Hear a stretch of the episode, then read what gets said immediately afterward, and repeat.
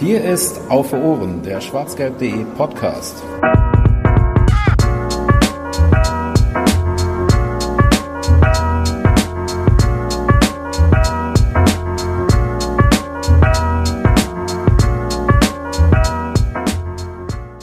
Es hat tatsächlich bis zum Valentinstag 2019 gedauert, bis wir bei Auf Ohren in der aktuellen Spielzeit mal über unschöne Dinge reden müssen. Bisher haben wir ganz oft über Chemistruppen geredet, die wir weggehauen haben.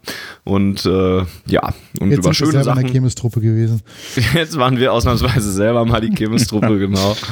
Und damit herzlich willkommen zur insgesamt 53. Ausgabe von Auf Ohren, dem Podcast von schwarzgelb.de. In der regulären Version. Im Moment sind wir ein bisschen sehr viel beschäftigt und deswegen ein wenig ähm, reduzierter. Aber heute haben wir die Zeit gefunden und uns äh, zusammengesetzt und das kann eigentlich terminlich nicht besser passen, auch wenn es sch- unschön ist, dass wir es heute machen müssen, aber wir müssen wohl drüber reden. Ein bisschen Therapiesitzung mal wieder. Wir kennen das aus dem letzten Jahr.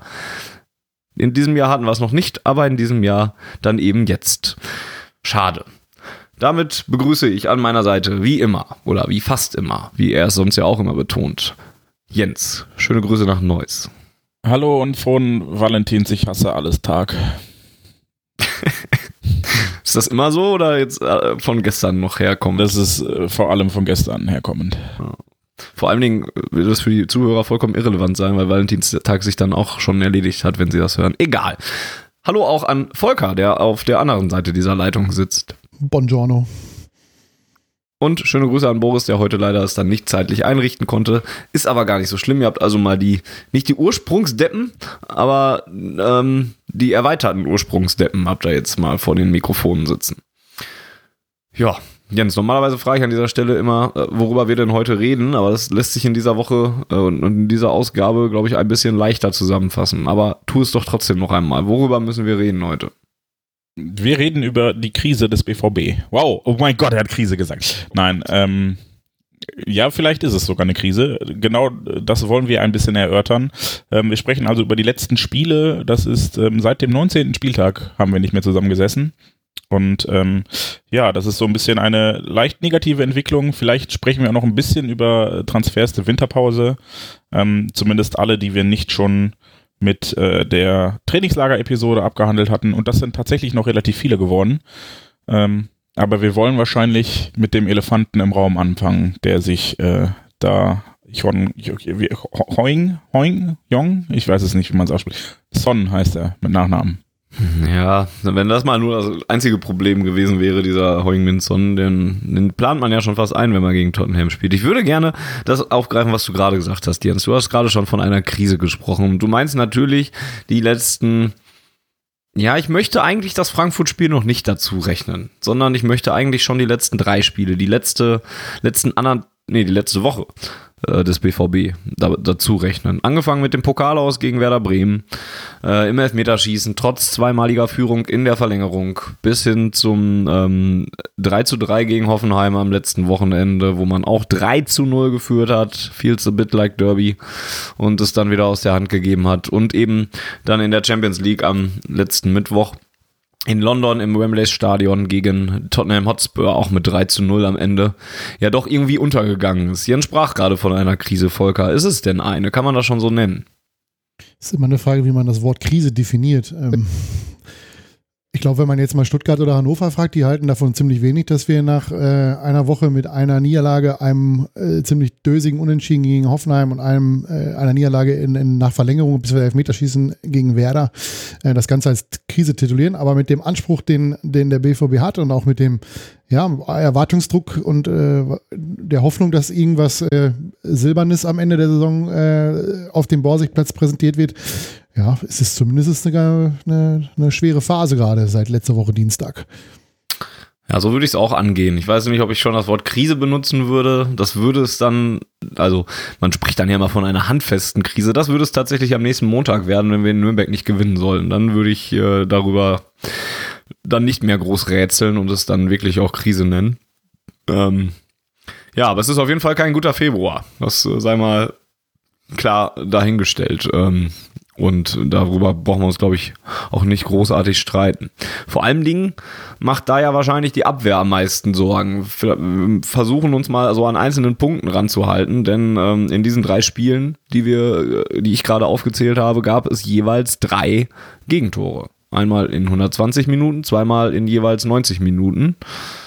Und das ist dann ja erstens einfach zu viel und zweitens ähm, auch ganz anders, als man den BVB ja bisher bis zu bis zum Februar eben erlebt hat. War das Eintracht-Spiel, war das auch noch, war das schon im Februar?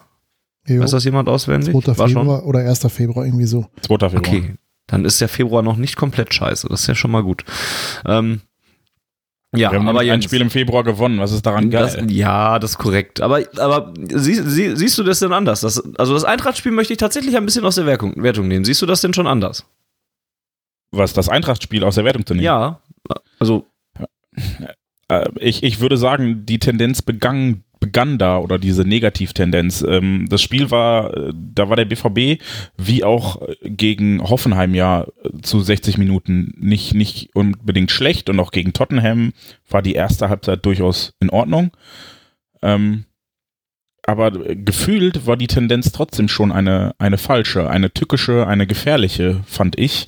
Ähm, denn äh, ich, ich möchte jetzt auf, über die Abwehr rede ich gleich gerne auch noch, aber ich möchte vielmehr so ein bisschen, ich habe so ein bisschen das Gefühl, äh, das ist immer, ich, ich mag das eigentlich nicht, das daran aufzuhängen, aber die Moral ist weg.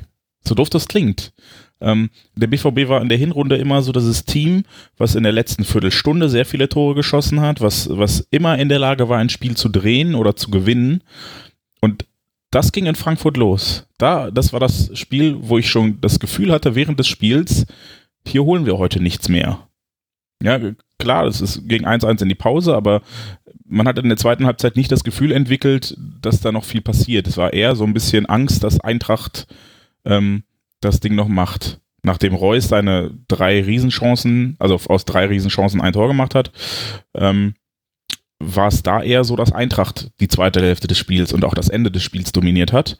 Und ähm, so war es ja dann gegen Bremen genauso. Die haben ja auch jedes Mal auf eine, eine Führung reagiert. Hoffenheim war das absolute Negativbeispiel, dass du nach 75 Minuten, glaube ich, immer noch 3-1 zumindest führst und dann ähm, gefühlt verlierst, auch wenn es nur 3-3 oder wenn es immerhin noch 3-3 war. Ähm, und auch Tottenham, die äh, zwei Tore in den letzten 10 Minuten gemacht haben.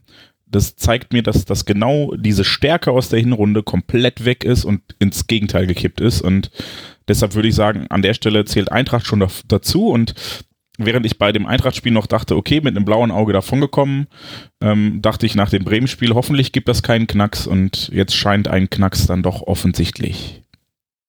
Ja, das, also lass mich kurz erklären, warum ich das Eintracht-Spiel da tatsächlich immer noch nicht so ganz zurechnen äh, würde. Ich verstehe die Punkte zwar auch, die du sagst, und, und klar ist das retrospektiv vielleicht noch mal ein bisschen anders einzuordnen, aber ich fand einfach, erstens war das Spiel gegen die Eintracht zu gut, fand ich dann noch, und zweitens ähm, war da, also das gilt zwar auch für Hoffenheim und sicherlich auch für Tottenham und mit Abstrichen wahrscheinlich auch zu, für Werder Bremen, war der Gegner halt auch einfach ein sehr, sehr guter an diesem Tag. Oder steht die Eintracht ja auch generell in dieser Saison für einen äh, recht gepflegten und, und, und äh, intensiven Fußball und attackierenden Fußball. Und da war es halt für mich immer noch so, dass man, wenn man da mit 1 zu 1 dann eben ähm, nach Hause fährt, das Spiel zwar gewinnen, aber auch verlieren kann, immer noch recht positiv. Und ja, da fand ich den BVB auch selbst in der zweiten Hälfte, auch wenn ich dir zustimmen würde, dass das jetzt ein Spiel war, wo man dann in der zweiten Hälfte nicht mehr unbedingt viel Chancen hatte.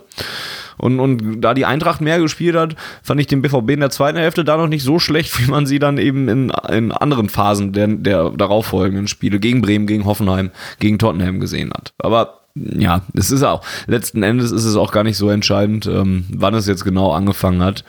Ähm, viel wichtiger ist, glaube ich, das, was du jetzt am Ende gesagt hast, dass es einen Knacks gab gegen Bremen. Also Bremen war der erste Nackenschlag und als, nach, als ich nach dem DFB-Pokalspiel nach Hause gegangen bin, habe ich auch gedacht, scheiße, hoffentlich gibt das keinen Knacks und hoffentlich macht das nicht etwas mit den Spielern und den äh, Köpfen. Und dann sah es ja erst so aus, nee, tut es nicht und man führt 3 zu 0 gegen Hoffenheim und, und ich dachte, okay, dann wird das wohl doch noch wieder gut und dann hat man aus dem Bremen-Spiel vielleicht gelernt. Und dann gab es den nächsten Nackenschlag ja eigentlich mit dem 3 zu 3, was man 3 zu 3 verloren hat ja im Prinzip. Und man hat sich wieder gedacht, hoffentlich gibt das jetzt nicht tatsächlich den endgültigen Knacks. Und dann gibt es das Hoffenheim-Spiel, man spielt eine gute erste Halbzeit, verliert am Ende 3 zu 0 und am Ende steht man wieder da und sagt sich vielleicht nicht mehr, hoffentlich gibt das nicht den nächsten Knacks, sondern das war jetzt aber auch mal so langsam jetzt der dritte Knacks, den man in dieser Woche gekriegt hat. Oder ja, da ist ein Knacks. Oder so. Dann bleiben wir vielleicht mal dabei. Volker, reicht denn so ein Pokalspiel schon aus, um tatsächlich aus so einer starken Mannschaft wie Borussia Dortmund das in den ersten 21 Bundesligaspieltagen war, ähm, dann so eine Negativserie zu starten oder so ein fragiles Gebilde zu machen? Ja, ich glaube nicht, dass es, dass es nur das eine Spiel ist, was jetzt der Auslöser dieser äh, schwierigen Phase bei Borussia ist. Ähm, wenn man jetzt noch ein bisschen weiter zurückgeht, ähm, man hat zum Beispiel gegen Frankfurt schon gesehen, Frankfurt hatte viele, viele große Torchancen in der ersten Halbzeit, wenn ich da nur an das Silva denke, nee, das Da Costa, der äh, frei am Bürki scheitert. Ähm, aber auch auf der anderen Seite man die eigenen großen Chancen nicht macht, das ist ja schon mal so ein kleiner Anfang. Ja? Man, man ist hinten nicht mehr so zuverlässig, ähm, war man in Leipzig zum Beispiel auch schon nicht. Ähm, da hat man richtig viel Glück gehabt und äh, hat vorne seine Dinger nicht gemacht. Und das zieht sich halt dann auch in den, in den nächsten Spielen durch, dass man hinten Probleme hat. Vorne ist man nicht wirklich konsequent oder nicht, nicht immer hundertprozentig konsequent. Ja, und da kommen viele individuelle Fehler dazu im, im Spielaufbau.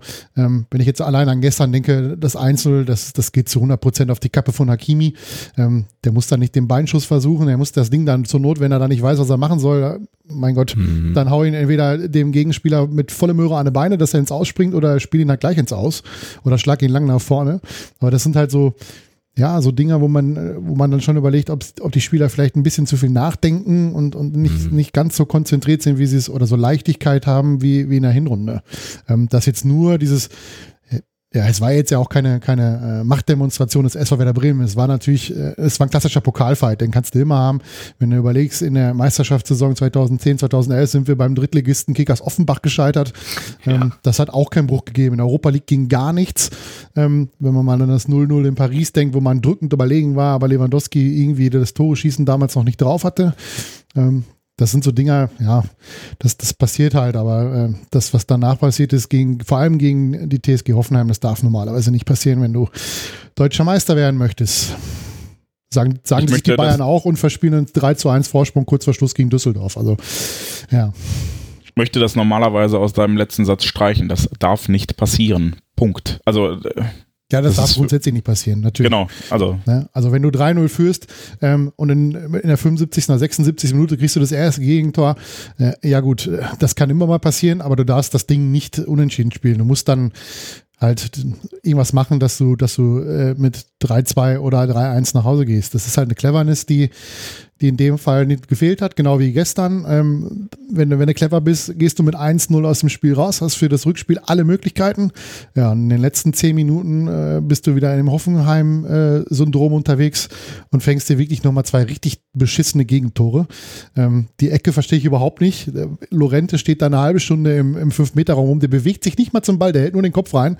Ja, und was Diallo da macht, weiß ich nicht, warum er da irgendwie den Mann nicht deckt.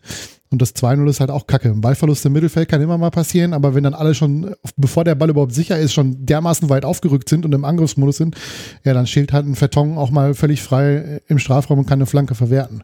Das sind halt so individuelle Fehler, die dir in der Hinrunde ähm, zum einen Teil nicht in der Häufigkeit passiert sind und zum anderen Teil auch nicht so wirklich vom, vom Gegner bestraft worden sind. Und aktuell bestraft halt der Gegner jeden einzelnen Fehler brutal, den die junge Mannschaft aktuell macht. Alles, alles vollkommen richtig und, und alles würde ich auch genauso sagen und ähnlich beschreiben und sagen, dass das einfach nicht passieren darf. Ähm, egal, ob du deutscher Meister werden willst oder nicht. Und das ähm, hat damit ja eigentlich recht wenig zu tun, dass das einer Bundesligamannschaft wahrscheinlich nicht passieren Ja, ich weiß halt nicht, ob es, ob es im Kopf eine Rolle spielt. Also irgendwie habe ich von außen betrachtet schon so ein bisschen das Gefühl, dass der ein oder andere aktuell nicht, nicht so Leichtigkeit mhm. hat, wie es in der Hinrunde war, ähm, weil eben halt jetzt was zu verlieren da ist. Borussia Dortmund ist mit sechs Punkten Vorsprung in die, in die Rückrunde gestartet, dann kam das Spiel in, in Frankfurt, wo wir auf sieben Punkte weggezogen sind. Natürlich reden dann alle davon, äh, dann wird der Marco Reus gefragt, wie es das mit der Meisterschaft ist. Er sagt natürlich ganz clever, äh, wir werden uns jetzt nicht dagegen, wenn wir deutscher Meister werden. Das wird sowieso wahrscheinlich niemand tun. Ähm, und ja, das, das, ich glaube schon, dass das in den Köpfen ist und äh, das muss ganz schnell wieder raus. Wenn, wenn sie es in Nürnberg nicht hinkriegen, das Spiel zu gewinnen, gegen eine wirklich richtig schlechte Nürnberger Mannschaft zurzeit, boah, dann äh, glaube ich, dass das Thema uns noch ein bisschen länger beschäftigen wird. Aber dann ist es ja auch eigentlich recht. Also, wenn wir jetzt weiter verlieren, einfach dann ist es ja auch eigentlich recht schnell aus den Köpfen, weil dann gibt, ist das Thema ja weg. Ja, dann es sei denn, die Bayern ja, verlieren auch. Schon, schon richtig. Den Gefallen werden sie uns gegen Augsburg vermutlich eher nicht tun. Vielleicht eine Woche später zu Hause gegen Hertha oder in Gladbach, aber das ist noch Zukunftsmusik. Ja. Ich glaube auch, also ich weiß nicht, ob man es auf einen Faktor runter reduzieren kann, aber ich glaube auf jeden Fall, wie, wie du, dass das auch Kopfsache ist. Ich weiß nicht, ob man dann in der Winterpause schon vielleicht angefangen hat, mal ein bisschen darüber nachzudenken, weil man da so zum ersten Mal vielleicht auch so ein bisschen Zeit hatte, darüber nachzudenken und ein bisschen länger ähm, mal darüber nachgedacht hat, was denn jetzt wohl passiert, wenn man da eine Meisterschale mal gegen Borsigplatz reckt. Ähm, an, ansonsten fällt es mir ein bisschen schwer, das festzumachen, warum genau jetzt man dann anfängt nachzudenken oder warum es genau jetzt im Kopf der Spieler ist. Hast du da eine Idee, Jens? Nö. Aber ich, ich glaube, dass das Kopfding halt auch nur ein Aspekt ist. Das glaube ich auch. Ja. Ne? Und, und der kommt jetzt wahrscheinlich oben drauf und der führt dann dazu, dass man in manchen Situationen etwas hektisch wird oder unkonzentriert oder was auch immer. Ich glaube aber, dass das tatsächlich auch taktische oder vielleicht auch körperliche Defizite sind, die da auffallen. Vielleicht müssen wir dann doch nochmal über die Transferpolitik reden. Du hast Ähm, Verletzungen, wichtige Verletzungen. Die, Genau, das kommt dann auch noch hinzu. was- Also Akanji fehlt, fast- fehlt zum Beispiel überall. Das, das siehst Ja. du gerade jetzt, wo, wo halt äh, ein Diallo auf links spielen muss. Und äh, da müssen wir mal drüber sprechen, warum Marcel Schmelzer da eigentlich nicht spielt. Mhm. Äh, sagt leider, glaube ich, sehr viel aktuell über den, den Stand von Marcel Schmelzer bei, bei Lucien Favre aus, wenn er lieber ihn da hinstellt, also Diallo hinstellt statt Schmelzer, der das ja eigentlich gelernt hat. Ähm, dann, dann kannst du in der Innenverteidigung nicht wechseln, dann musst du Julian Weigel hinstellen, der das gut macht, aber er ist nun mal halt kein, kein äh, Innenverteidiger, ein gelernter. Ja, und dann mit Marco Reus, der fehlt natürlich auch wirklich überall und es fehlt halt auch Paco Alcázar, der einfach nicht fit ist ähm, und der jetzt aktuell dann halt auch viel über sich und seine Leistung nachdenkt. Der Elfmeter war da bezeichnend im Pokalspiel, fand ich. Oh ja. Und seine der Reaktion darauf. Unglaublich auch, schlecht ne? geschossen und ähm, ja, man merkt einfach, dass der sehr viel nachdenkt und äh, ja, der muss halt einfach wieder ein Tor machen. Wer weiß, wie es gelaufen wäre, wenn er den Leipzig nicht auf die Linie gesetzt hätte und ihn reingemacht. Dann wäre es vielleicht so weitergegangen. Aber das ist alles äh, Glaskugel beziehungsweise in den Rückspiegel gucken, das hilft alles nichts. Ich glaube auch tatsächlich, dass diese Personalsituation da also auch einer, einer der Faktoren ist, aber ich glaube, das ist tatsächlich der größte, weil das am greifbarsten irgendwie und, äh, und, und damit kann ich mir zumindest am meisten erklären. Ne? In Bremen, gegen Bremen fliegst du auch nicht aus dem Pokal, wenn Roman Bürki äh, spielt. Ja, der fängt sich auch das zweite Gegentor meiner Meinung nach nicht. Also ja, das dritte Ja. vielleicht auch nicht unbedingt und, und man hat ein bisschen andere Sicherheit. Also ohne Erik Ölschlegel irgendwas zu wollen, das Guter Mann also dem möchte ne? Also- ja eben, dem möchte ich auch gar nichts dafür tun, weil ich alles alle, alles Verständnis dieser Welt für den jungen Mann habe, wenn der sonst vor 10.000 noch nicht mal Zuschauern in der Regionalliga kickt und jetzt auf einmal äh, Achtelfinale 80, vor 80.000 machen soll. und der spielt ja nicht umsonst Regionalliga, ne? Also man hat schon Ja. gesehen, dass das kein Bundesliga-Torhüter ist, ne? Absolut, vor allem Dingen vom spielerischen her und so und dass er sich, dass er keine, sich nicht zugetraut hat, irgendeine Flanke abzufangen oder so. Aber nochmal, vollkommenes Verständnis dafür. Aber du fliegst halt, glaube ich, nicht raus gegen Bremen, wenn Roman Bürki im Tor steht. Ne?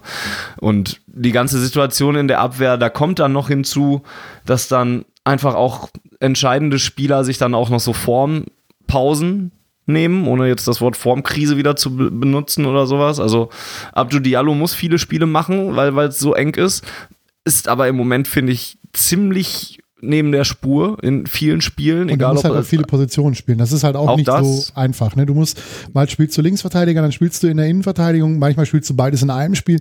Das ist halt für, einen- für einen Abwehrspieler, der jetzt gerade nicht äh, vor Selbstbewusstsein strotzt, ist es, glaube ich, auch nicht so einfach, sich da immer drauf einzustellen. Auch, ja. Und dann spielt er, ob, egal ob Linksverteidiger oder Innenverteidiger, spielt er dann leider auch echt nicht, nicht ähm, sehr überzeugend.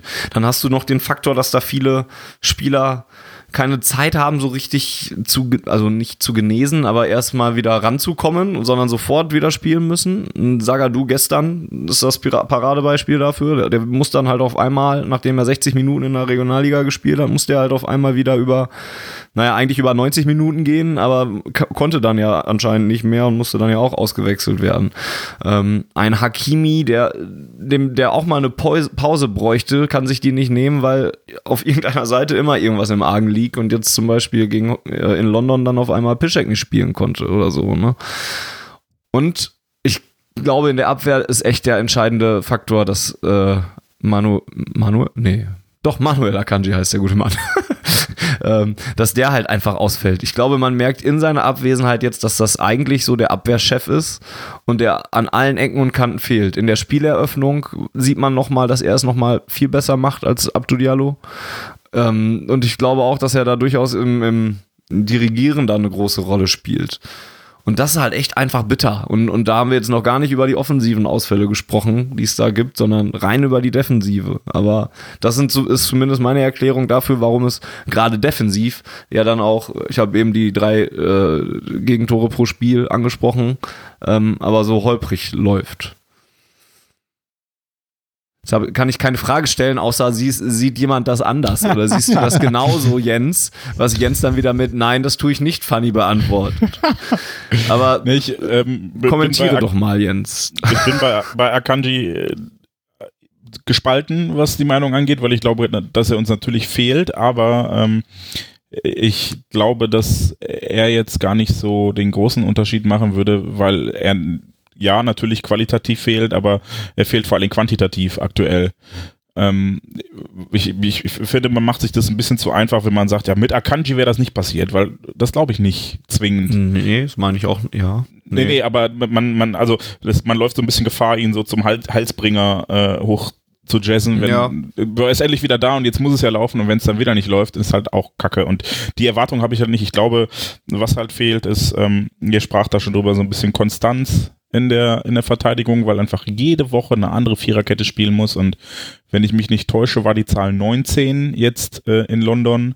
Also die 19. verschiedene Viererkette, die der BVB aufgeboten hat in dieser Saison. So 15 oder 17 im Kopf oder so, aber ja, auf jeden Fall sehr, sehr viele. Und die gestrige war dann auch zum zweiten Mal aktiv erst. Ne? Ja. ja, und äh, auch nicht äh, freiwillig in dem Fall. Also, ähm, dass man mal rotiert, ist ja, ist ja schön und gut, aber ähm, ja, wenn man dann unfreiwillig Leute aufstellt, Julian Weigel zum Beispiel hätte ich gestern liebend gern gesehen im Vergleich zu äh, Abdu Diallo an der Position. Ähm, ja, der macht aber das Diallo war doch großartig. Liegt. Ja, aber Diallo hätte halt generell für mich eine Pause verdient gehabt in dem Fall. Ja, dann einfach braucht, ja. ja, Hakimi eigentlich ja. auch, muss dann aber auch rechts raus. Und ähm, Deshalb, äh, das, wir, wir pfeifen da halt leider gerade so ein bisschen auf dem letzten, aus dem letzten Loch. Und ähm, ich habe bei Sagadu auch so ein bisschen die Befürchtung, dass das gestern schon wieder mehr als nur der ist platt war, sondern vielleicht auch irgendwas kaputt gegangen ist. Der hat so ein bisschen gehumpelt, als er vom Platz ging. Hat das auch vorher angezeigt. Also der Wechsel kam, glaube ich, nicht, hey, der ist platt, sondern da war irgendwas. Aber da man bisher, oder zumindest ich bisher noch nichts gelesen habe, seitdem ähm, glaube ich mal nicht, dass da jetzt was Schwierigeres ähm, vorgefallen ist. Nee, und ich glaube, Abwehr ist halt insofern ein Problem, dass da Automatismen fehlen, dass da Gewohnheit fehlt, dass da Konstanz fehlt und natürlich auch Form auf, auf vielen Positionen. Also ein Hakimi ist nicht zu vergleichen mit dem Hakimi aus der Hinrunde. Allein schon, weil er da durch die, die restliche Abwehrformation und den restlichen Defensivverbund ähm, sich gar nicht so viele Gedanken über das Defensivverhalten machen musste. Ähm, das ist aber für mich wieder nur ein Teil der Medaille oder ein Teil der Geschichte, weil ich glaube, dass das auch äh, so ein bisschen daran liegt, dass ähm, Schwächen des BVB offenbart sind oder wurden und ähm, gegnerische Mannschaften da jetzt dann relativ konsequent drauf hinarbeiten. Und die Schwäche äh, bei, gegen Tottenham, ich fand es sehr exemplarisch, wie viel da über die Außenverteidigerposition und insbesondere Hakimi ging. Also, dass Tottenham es halt auch nur auf dem Weg versucht hat.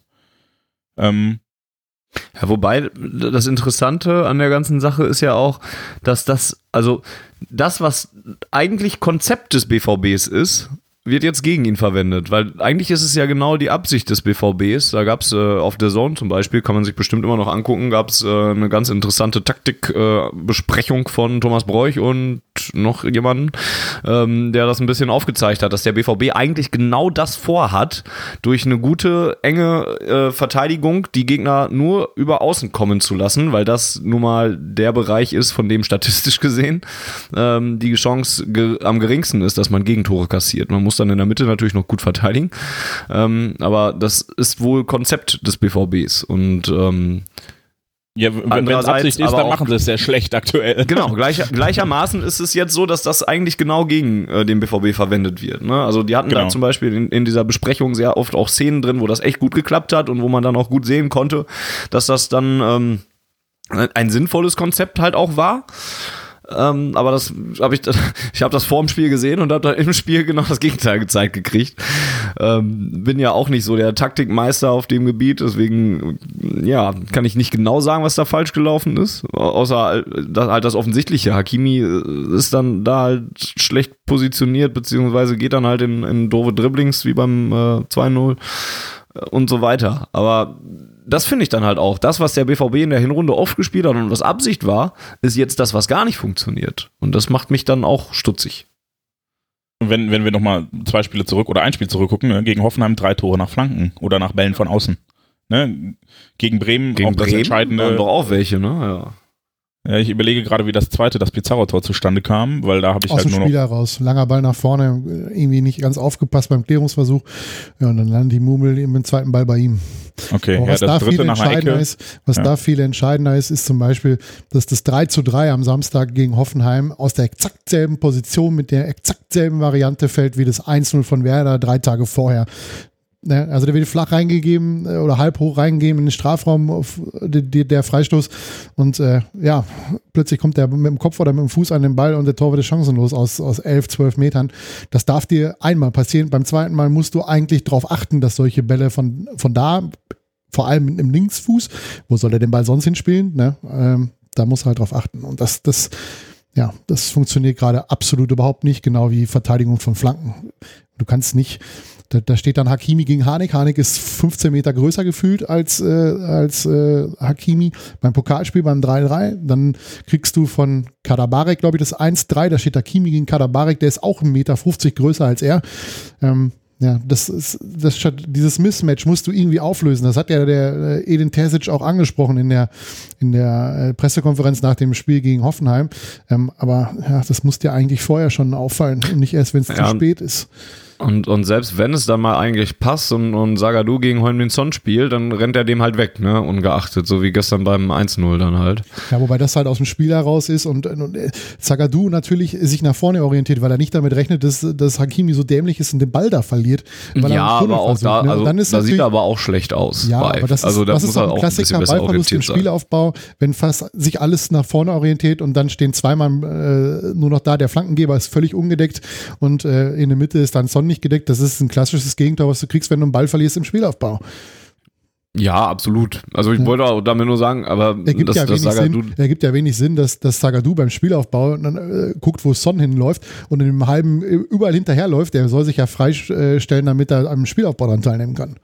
schon klar. Aber er rannte dann trotzdem recht, recht Ja, die Flanke vielleicht ja, nicht orientierungslos. Ja, Oder also, wie Dembowski sagen würde, das liegt an der Tatsache, dass sie gestern Abend noch den Mannschaftsfriseur da hatten. Die zwei Millimeter Frisur haben ihm gefehlt in diesem Kopfballduell. Schöne Grüße Schöne- übrigens äh, Herr an Dietfried, genau. Dietfried. Ja. von Ditsport. Ja. Aber also, wo kommt das denn auf einmal her? Also, das, das macht mich immer noch. Ja, also wir haben über verschiedene Konstellationen gesprochen, die die Viererkette durchläuft und so. Und gerade da, was Abläufe angeht, ist das sicherlich sehr, sehr schwierig. Aber da sind doch auch jetzt Leute, die das in der ersten Hinrunde ja auch schon bewiesen haben, dass sie das auch hingekriegt haben. Und, und Vielleicht war es in der Hinrunde auch ein bisschen Spielglück oder dass die Mannschaften, Mhm. die gegnerischen Mannschaften das nicht äh, in der Präzision oder in der Perfektion genutzt haben. Weil ich glaube, wenn ich Mhm. mir äh, Hoffenheim und, und Bremen angucke, waren es halt zum Beispiel immer Flanken auf den langen Pfosten, immer Flanken auf das Kopfballduell mit dem Außenverteidiger. Das vielleicht ja dann einfach Mittel ist, dass man erkannt hat, okay, äh, Innenverteidigung, wenn wir Flanken schlagen, kommt nicht durch, schlagen, schlagen wir halt einen Ticken länger, da steht der Außenverteidiger und Hakimi verliert jedes Kopfballduell. Also gegen Hoffenheim zweimal entscheidendes Kopfballduell verloren. Ähm, das ist ja dann vielleicht tatsächlich einfach in Anführungsstrichen entschlüsselt und erkannt, hey, das ist ein Weg, um das durchzuziehen, wenn wir halt die Flanke schlagen, dass wir die nicht auf die, aufs Zentrum schlagen, wo dann unsere Innenverteidiger immer noch sehr gute Kopfballspieler sind. Sagadu jetzt, klar, hat gestern dann den Ball äh, unterlaufen in dem Fall, aber mhm. in, einem, in einem klassischen Kopfballduell ist er ja schwer zu, be, zu bezwingen. Ähm, aber gegen, gegen Hoffenheim oder dann auch äh, gegen Bremen waren es ja dann Flanken auf den, auf den langen Pfosten, hin, über die Innenverteidigung hinweg auf den Außenverteidiger. Und da merkt man dann schon, dass äh, Piszczek jemand ist, der kopfballstärker ist als Hakimi. Und da würde ich glatt Marcel Schmelzer auch als ähm, zumindest erfahrener und vielleicht ein bisschen besser in der Defensive als Hakimi bezeichnen. Auch wenn er jetzt kein Kopfballungeheuer ist. Und das ist, glaube ich, eine Schwäche, die jetzt dann eiskalt ausgenutzt wird vom Gegner und die äh, in der Hinrunde nicht zum Tragen kam. Was kann der BVB denn jetzt tun? Also der muss daran arbeiten, dass er defensiv wieder stabiler wird. Äh, Pling, das kann ich überall lesen. Aber was muss der BVB denn eurer Meinung nach tun, damit es jetzt möglichst schnell wieder besser wird? Standardsituationen trainieren und zwar in der Defensive und in der Offensive, weil das auch ganz gute Mittel wären, Tore zu erzielen. Ähm, nee, äh, ja, so doof das klingt, ans Kopfballpendel würde man jetzt, ja genau, einfach mal, mal äh, die, die, Außenverteidiger ans Kopfballpendel stellen und die sollen mal richtig schön üben, so einen Ball rauszuköpfen. Schön immer hochspringen und nee, ja, ich, ich weiß nicht, ob man also was mit dir. Da, ja, ich, also abgesehen davon, dass man mich dann, glaube ich, genau die richtige Runde für mein Niveau. ähm, nee, das ist ja jetzt nicht von heute auf morgen getan und ich glaube, da konnte dem BVB jetzt Eben. aktuell auch nicht zugute, dass wir äh, dank DFB-Pokal aus jetzt ein bisschen weniger, aber dank Champions League auch noch relativ wenig Zeit zwischen den Spielen haben, um sowas zu trainieren. Ähm, und ich habe so ein bisschen die Befürchtung, dass das auch in ähm, der Winterpause und im Trainingslager, wir haben ja darüber gesprochen, was wir sehen konnten und mussten dann offen lassen, was wir nicht sehen konnten. Ähm, ich habe auch die Befürchtung, dass das ein bisschen zu kurz kam. Also ähm, hohe Bälle wurden da nicht trainiert und weder offensiv noch defensiv. Da war alles flach, alles kurz, alles enger Raum. Und vielleicht rächt sich das gerade. Ähm, nee, ich würde einen Schritt weiter nach vorne gehen und äh, von der Abwehr in Richtung Offensive mal gehen, denn ich glaube, wir brauchen jetzt nicht lange darüber sprechen, dass uns Marco Reus fehlt, der der beste Marco Reus seiner mittlerweile nicht mehr ganz so jungen Karriere ist. Ähm, aber Jens hat es ja eben schon angesprochen ähm, mit Paco Alcázar, über den möchte ich gerne nochmal reden. Nicht, weil ich unbedingt sagen möchte, ich habe euch ja gesagt, dass er irgendwas faul ist, was seine Fitness angeht. Aber ich habe es euch ja gesagt sondern aber auch vielleicht das, was Jens eben schon angesprochen hat, als er gesagt hat, wegen Transferpolitik müsste man da vielleicht noch mal gucken. Dem BVB fehlt noch ein Stürmer da vorne drin und ein anderer Stürmertyp. Es wird immer offensichtlicher und es tut echt weh, dass man den nicht hat. Ähm, Roman Bürki hat das gestern relativ offen angesprochen. Ist eh eine, ein, ein Mann der offenen Worte, finde ich ganz angenehm. Ähm, der, der, der gesagt hat, dass man da vorne keine richtige Präsenz hat, keinen, der, der die Bälle richtig durch physische Anwesenheit halten kann. Das kann weder Paco Alcázar noch so äh, noch richtig, der aber noch eher, als es Mario Götze dann vielleicht kann. Und das fehlt an allen Ecken und Kanten. Also, da, das wird echt Zeit. Ist jetzt doof, dass jetzt das Transferfenster wieder zu ist. Aber also das ist aber die allergrößte Baustelle, die wir im nächsten Sommer haben und die wir ganz dringend schließen müssen.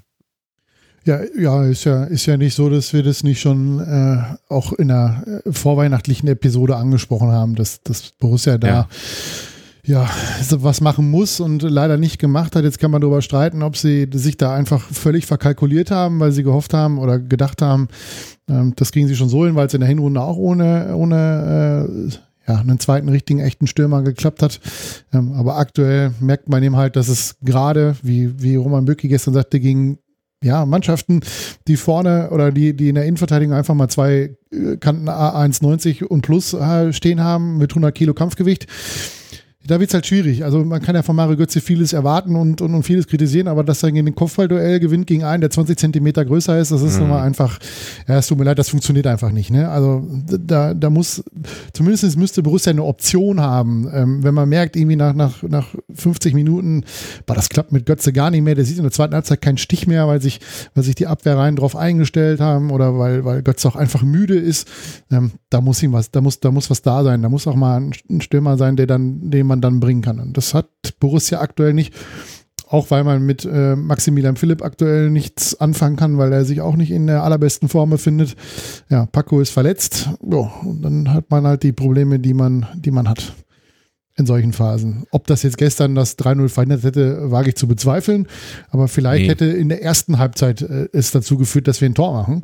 Ähm, oder mhm. auch gegen, gegen äh, gegen Hoffenheim, ich meine, der, der kann ja auch mitverteidigen. Ne? Also ist ja der, der Abwehrspieler, gerade bei Standardsituationen kann der großgewachsene Stürmer natürlich auch mitverteidigen. Und äh, wenn du so einen nicht hast, ja, dann ist es halt schwierig.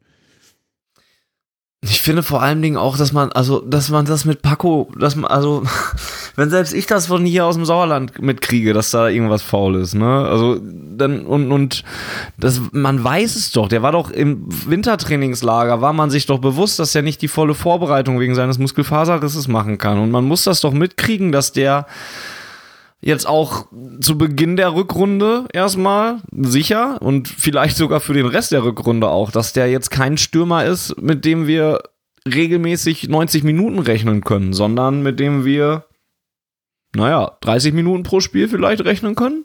Gut, wenn er in 30 Minuten wieder zwei Tore macht, ist auch alles okay, aber das tut ja, er okay. auch aktuell auch nicht. Ja, aber auch damit kannst du ja nicht, also dann wären sie ja schön dumm, dumm, wenn sie angenommen hätten, dass er das halten kann da. Aber man muss doch damit rechnen, dass das immer so 30, dass das bei kurz ein, oder kürzeren Einsätzen bleibt und dann gar nichts zu tun. Das verstehe ich aber dieses, einfach aber nicht. dieses Problem, wenn wir ganz ehrlich sind, hat Borussia nicht erst seitdem Paco Alcázar da ist. Wenn wir mal überlegen, wir hätten nie eine Alternative gehabt, eine ansatzweise Alternative gehabt zu Aubameyang. Wenn der mal zwei, drei Monate ausgefallen wäre, was ja zum Glück für ihn nie passiert ist. Also er hat ja nie wirklich lange gefehlt unter Thomas mhm. Tuchel und auch unter äh, in der letzten Saison nicht, bis er dann im Winter gegangen ist. Das wäre ein Albtraum geworden. Da hatte man nie eine ja. Alternative. Und da, das kritisiere ich ja auch schon besser. länger in, in unseren Gesprächen, dass Borussia da nichts tut, gar nichts tut. Mhm. Na, was wir von außen beobachten können. Ob sie intern irgendwas versuchen, einen Stürmer zu holen und das scheitert dann immer, weil äh, die irgendwo anders kicken wollen oder sich nicht vom, von ihrem Verein äh, verabschieden wollen, wo sie vielleicht eine größere Rolle spielen als bei Borussia, wo sie ganz klar nur Stürmer Nummer zwei wären, äh, Rotationsstürmer. Das mag alles sein, aber äh, irgendwo auf der Welt, wenn ich sag mal, wenn die Bayern einen Sandro Wagner finden, äh, ohne jetzt Sandro Wagners Persönlichkeit äh, bewerten zu wollen, aber irgendwo gibt es doch sicherlich einen Stürmer, den du da hinstellen kannst, der dir, der dir ja. hilft gegen Mannschaften wie Hannover 96, wie, wie jetzt Nürnberg am Wochenende, wo du dann, wenn du, wenn du, jetzt, jetzt bist du ja wieder dabei, jetzt musst du Götze bringen, wenn, wenn, wenn Paco Alcázar nicht fit ist. Wenn er fit ist, dann spielt Paco eine halbe Stunde und dann verletzt er sich vielleicht wieder. Also du hast da keine, keine wirklichen Alternativen. Und das äh, hat Borussia leider schon seit ein paar Jahren, dass es da keinen zweiten Stürmer gibt, ähm, der Kategorie 1b oder 1c. Ähm, Adrian Ramos war der letzte, ne? Ja, würde ich sagen. Ja. Adrian Ramos war einer, der hat, glaube ich, acht Tore gemacht in seiner letzten Saison, bevor er dann im Winter zu wem auch immer in äh, China gegangen ist, um dann nach äh, Spanien zu gehen Banana, umgekehrt, ja. irgendwie so. Ähm, das fehlt dem BVB. Und das ist genau auch so der Spielertyp, ne? So ein bisschen ja. körperlicher und robuster und so. Und der, den kannst du da vorne reinschreiben. Genau so einen. einen langen Ball festhalten kann. Ne? Ich meine, Götze ja. kann den Ball ja gar nicht erst festhalten, der kriegt ihn ja erst gar nicht. Ne? Ja, wenn der Ball lang nach vorne geschlagen wird, dann ist der in der Regel, und das wird wahrscheinlich auch einer der Punkte gewesen sein, den, den Böki da gestern meinte, wenn der Ball lang nach vorne schlägt, dann kann er diese, die Kunden abzählen, bis der Ball wieder ein Reihen des Gegners ist und wieder vorne ankommt. Ja, und das ist natürlich schwierig. Ja, das, das ist genau das, was mich dann auch ähm, so ein bisschen weg von äh, der BVB braucht einen körperlichen Stürmer. Ja. Und da geht es mir gar nicht darum, ob der jetzt mal eins oder zwei ist, sondern einfach eine, eine andere, ein anderer Stürmer, weil ähm, mhm. Paco und Götze, ja, weiß ich gar nicht. Das wäre mir zu sehr wieder spielender Stürmer. Ich hätte gern einen Brecher. Einfach einen, den du vorne reinstellst und und wenn es Mario Gomez wäre, jetzt nicht, weil Mario Gomez, also so von, von der Körperlichkeit, ne? Typus her, ja. Ja. Ähm, so einer fehlt mir dann eher nicht, nicht, die, nicht auf die Anzahl bezogen, sondern von der Art. Ähm, Aber was mir gestern auch nochmal frappierend aufgefallen ist, und das war auch, glaube ich, gegen Eintracht schon so und äh, gegen Bremen, und deshalb spreche ich ja davon, dass, dass ich das schon als Krise bezeichnen würde, ist, dass uns, dass uns total abgeht, den Ball zu halten. Also, ähm, sobald der Gegner ein bisschen Druck aufbaut, kriegen wir keinerlei Entlastung mehr hin. Und das war gegen Hoffenheim so, dass wir angefangen haben zu betteln, nachdem äh, Sancho den, den vierten nicht gemacht hat, weil er den Ball an, an Pfosten setzt. In dem Moment hat, äh, ich weiß nicht, wo Hoffenheim dieses, dieses, diese Luft und diese Zuversicht hergenommen hat, aber in dem Moment haben die angefangen, Fußball zu spielen und wir hatten keine Schnitte mehr. Keine. Und zwar, ja, einmal auch, weil die Verteidigung ein bisschen schwimmt, aber auch, weil im Mittelfeld einfach überhaupt kein Zugriff mehr da war.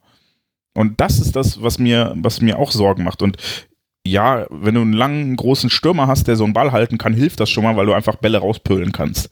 Ja, Robert Lewandowski war eine unfassbare Krake und hat uns zu der Zeit, ist. Ja, äh, für mich ist er wahrscheinlich auch immer noch, aber gestorben. Genau. ähm, an den äh, denke ich halt einfach nicht mehr in der Form, sondern äh, als er bei uns war, war er eine unfassbare Krake und das hat uns seinerzeit super geholfen, weil du konntest einen langen Ball rausschlagen, der macht den Ball fest, du rückst nach, überfällst mit diesem Nachrückverhalten den Gegner und ähm, das geht halt nicht. Wenn jetzt Birki den Ball rausschlägt, ist der Ball weg. Und dann kommt er sofort zurück. Und das fehlt uns komplett. Wir schaffen es nicht, den Ball kontrolliert hinten rauszuspielen aktuell. Da fehlt uns das Selbstvertrauen, die Sicherheit, die Ballsicherheit. Ich weiß gar nicht, was es ist. Eigentlich spielt er ja die gleiche Mannschaft wie in der Hinrunde, die das immer ziemlich gut hingekriegt ja, ich glaub, hat. Ich glaube, es gibt einen Unterschied. Äh, Zumindest in den letzten äh, Spielen war das häufig zu beobachten, dass der Gegner viel früher angreift. Er stellt häufig schon, das müsst ihr mal darauf achten, Nürnberg wird es vermutlich nicht machen, aber Leverkusen wird es machen. Die stellen bereits am Dortmunder Strafraum die Anspielstation zu. Ja. Und dann läuft es wie gegen Hoffenheim. Der Ball geht nach Witzel, der, äh, nach, nach, zu, zu Diallo, der weiß nicht, was er machen soll, außer den Ball zu Hakimi zu spielen. Der wiederum wird direkt attackiert, weiß nicht, was er machen soll, spielt zurück zu Diallo, der dann in Bedrängnis ist. Und dann gibt der Witzel den Ball und der verliert ihn, weil er drei Mann um sich rumstehen hat. Ähm, das war gestern und auch gegen äh, Hoffenheim fand ich extrem auffällig, dass viel, viel früher attackiert wird und die Anspielstation für Böki äh, zugestellt werden. Und dann bleibt ihm ja nicht viel mehr anderes übrig, als den Ball lang nach vorne zu schlagen. Schlag ihn lang, Bruder. Und äh, ja, dann haben wir wieder das Problem, dass wir körperlich von der, von der Körpergröße einfach komplett unterlegen sind. Ähm, ah, und dann kommt der Ball postwendend zurück. Ja, wobei, also wenn der Gegner hoch steht, offenbart das eigentlich auch immer Räume und äh, das waren genau die Räume, die wir dann in der Hinrunde für großartige und entscheidende Konter genutzt Hat, haben. Hatten wir ja gegen Hoffenheim auch. Wir haben ja drei Tore gemacht. Nur nachdem die Geiger gebracht haben und damit quasi das Problem äh, ihrer Mittelfeldhoheit, äh, das war ja eine grottenschlechte Partie von dem, ich weiß gar nicht, wen sie rausgenommen haben da in der Halbzeit für Geiger. Das war ja grottenschlecht im defensiven Mittelfeld, überhaupt kein Zugriff. Aber dann haben sie eben halt einen Spieler gebracht, der den Zugriff im Mittelfeld plötzlich hatte. Und äh, ja, dann war es plötzlich äh, schwierig für den BVB einen Spielaufbau hinzustellen und äh, daraus was zu machen. Ja, und das sehe ich aktuell als, ähm, ich will nicht sagen größeres Problem als die Verteidigung, weil es immer schwer ist, ein Spiel zu gewinnen, wenn du drei Gegentore kriegst. Aber das ist das, was mir ja, Sorgen macht. Also ähm, ich habe das gestern, ich habe das Spiel mit einem Arbeitskollegen geguckt und äh, sagte ihm danach auch, weil ich einfach echt mies drauf war, habe ich auch gesagt, ich bin nicht mies drauf, weil wir verloren haben. Klar tut das weh, dass wir verloren haben, aber ich bin mies drauf, weil sie schlecht gespielt haben und weil sie, äh, ne, sie hatten keinen Zugriff, sie hatten keine Sicherheit und man hat halt tatsächlich einfach nach der Halbzeitpause nicht das Gefühl, dass da noch irgendwas kommen könnte, weil wie auch. Ne, der BVB war einfach komplett abgemeldet in dem, in dem in der Phase des Spiels. Und das war auch das, was mich gegen Hoffenheim, okay, gut, nee, da hat mich sauer gemacht, dass wir drei Tore Vorsprung verspielt haben. Aber auch danach, das, man, man, man hat es so kommen sehen gegen Hoffenheim. Man hat es wirklich kommen sehen mit dem Moment, wo Hoffenheim ja, das, das, zumindest das zweite. Beim ersten dachte ich, ich noch, ich das wird locker. Ich fand schon früher. Ich fand es schon früher kommen, dass man es hat kommen sehen, ähm, weil Hoffenheim im Prinzip die ganze zweite Halbzeit eigentlich die, die deutlich bessere Mannschaft war. Wenn du an den Schulz von Schulz denkst, der ganz knapp am Pfosten vorbeigeht, dann, dann gibt es Probleme im Spielaufbau, wo sie die Bälle in der eigenen Hälfte verlieren und, und äh, Joa Linton oder wie der Kollege heißt, da einfach zu dösig ist, frei vor Böcki die, die Murmel reinzubringen. Böcki zweimal klasse reagiert, muss man ja auch nochmal sagen. Wenn da eine von reingeht, dann sind, reden wir beim Stand von 2-0 dann plötzlich vom Gegentreffer, dann geht das Spiel vielleicht ganz anders aus. Ähm, was halt mega auffällig ist in, in allen Partien in der letzten Woche, ist die was uns in der Hinrunde noch ausgezeichnet hat, in der zweiten Halbzeit fällt uns nichts ein. Der Gegner stellt um und mhm. es gibt keine Reaktion. Es gibt keine Reaktion auf, das, auf die Hereinnahme von Geiger gegen Hoffenheim, der dann im, im Mittelfeld plötzlich deutlich stärker ist als das, was da vorher herumgelaufen ist. Ähm, es gibt keine Reaktion auf das, äh, dass uns in der zweiten Halbzeit gegen Tottenham so gar nichts eingefallen ist. Da gibt es weder vom Trainer noch von der Mannschaft eine Reaktion darauf. Ähm, und auch gegen Frankfurt muss man ehrlich sagen, die erste Halbzeit war top, die zweite nicht, muss man ganz ehrlich sagen. Da war ein klarer Leistungsabfall drin und uns da nichts eingefallen. Und das war in der Hinrunde noch ganz anders, wenn man an, an Bayern München denkt, denen wir noch drei Stück eingeschenkt haben in der zweiten Halbzeit. Leverkusen, die sich ganze vier Stück gefangen haben in der zweiten Halbzeit. Ähm, dann gab es noch einige andere Partien, die wir in der zweiten Halbzeit oder in der letzten Viertelstunde noch durch ja, personelle als auch taktische Veränderungen gewonnen haben. Und äh, Jens hat das ja nicht ohne Grund abgefeiert als äh, in-Game-Coaching, gerade zu Saisonbeginn, das ist komplett raus. Und äh, das ist sehr, sehr schwierig, dass uns das aktuell nicht gelingt, ja, auf taktische Veränderungen zu reagieren. Ist ja schon dann der zweite Punkt, wo eigentlich, also mit dem, was ich eben über die Flanken gesagt habe, wo eigentlich eine Stärke wieder in, in eine Schwäche jetzt umgekehrt wurde, ne? Oder die jetzt einfach nicht mehr vorhanden ist. Und das, nochmal, es gibt mir einfach Rätsel auf, woran das jetzt auf einmal liegt. Also, Favre ist ja jetzt nicht auf einmal dümmer geworden oder hat keine Ideen mehr oder sowas, ne? Sind wir wieder also, bei der Klar, sicherlich hat sie in der ne? ersten Bitte? sind wir wieder bei der mentalen Geschichte. Also ich glaube auch Menta nicht, dass ja, es ein konditionelles vielleicht. Problem ist. Es ist ja nicht so, dass uns der Gegner 90 Minuten überrannt und, und wenn ich dann ein Sprintduell habe auf der Außenbahn, Hakimi quasi nach 20 Metern den Sprint abbrechen kann, weil er nicht mehr hinterherkommt. Das ist ja nicht das Problem. Es sind einfach unglaublich viele individuelle Fehler, ähm, sei es im, im Spielaufbau mit Ballverlusten, die unnötig sind, sei es mit ja, da muss halt kein Beinschuss mal her. Da muss, so schön das klingt und 5 Euro ins Phrasenschwein, da muss man sich mal auf die äh, fundamentalen Dinge beschäftigen. Und das ist nun mal für einen Außenverteidiger als allererstes zu versuchen, kein Gegentor zu kassieren. Und äh, das klappt halt gerade absolut nicht, gerade für Hakimi nicht. Und ja, Stellungsspiel bei Standardsituationen, Stellungsspiel bei Flanken. Die Flanke wird erst nicht verhindert, dann steht der, steht, steht der Kopfballtorschütze plötzlich völlig blank, weil da nicht richtig verteidigt wird. Und ja, das, da passt halt alles zusammen. Es fallen viele Dinge fallen da zusammen und das führt halt zu dem, was jetzt gerade aktuell ist. Ich glaube, was auch mal dazu gesagt werden muss, ist auch, glaube ich, dass halt einfach, ne, also es, es läuft halt auch gerade alles äh, ziemlich scheiße. Also es kommt gerade so ein bisschen zusammen. Fanny, das eben mal wieder immer. Hast du sonst noch irgendwie privat oder in der Schule? Was ist denn los? nee, bei, also bei Borussia, ich rede nur über Borussia, sonst geht's eigentlich. Ähm, Jetzt hast du mich aus dem Konzept gebracht. Aber Jens hatte ja eben auch zum Beispiel schon mal, glaube ich, gesagt, dass, dass dieses Spielglück, was man oft hatte, dass das jetzt halt einfach so ein bisschen fehlt und so. Ne? Und, und ich glaube auch bei Favres Ingame-Coaching, da hat natürlich in der, in der Hinserie hat einfach alles gepasst. Der hat eine Umstellung gemacht, die hat sofort funktioniert. Da hat er den einen Spieler gebracht, der hat sofort funktioniert. Und, und, und jetzt ist das dann, hast du Scheiße am Fuß, hast du Scheiße am Fuß. Ne? Ich, so ein bisschen hat es sicherlich auch, ich hoffe, ich mal mir das jetzt nicht zu optimistisch, aber wir haben da immer darüber geredet, dass so die erste, irgendwann so eine kleine Durchhängerphase kommen wird. Und jetzt hast du sie vielleicht mal, wo dann eben mal nicht alles gelingt oder sowas. Ne? Um, ähm, wichtig ist nur da rauszukommen jetzt. Und das sind, also wir haben darüber gesprochen, dass es viele Faktoren sind. Ein Faktor ist da sicherlich auch einfach das, die, die Portion Glück.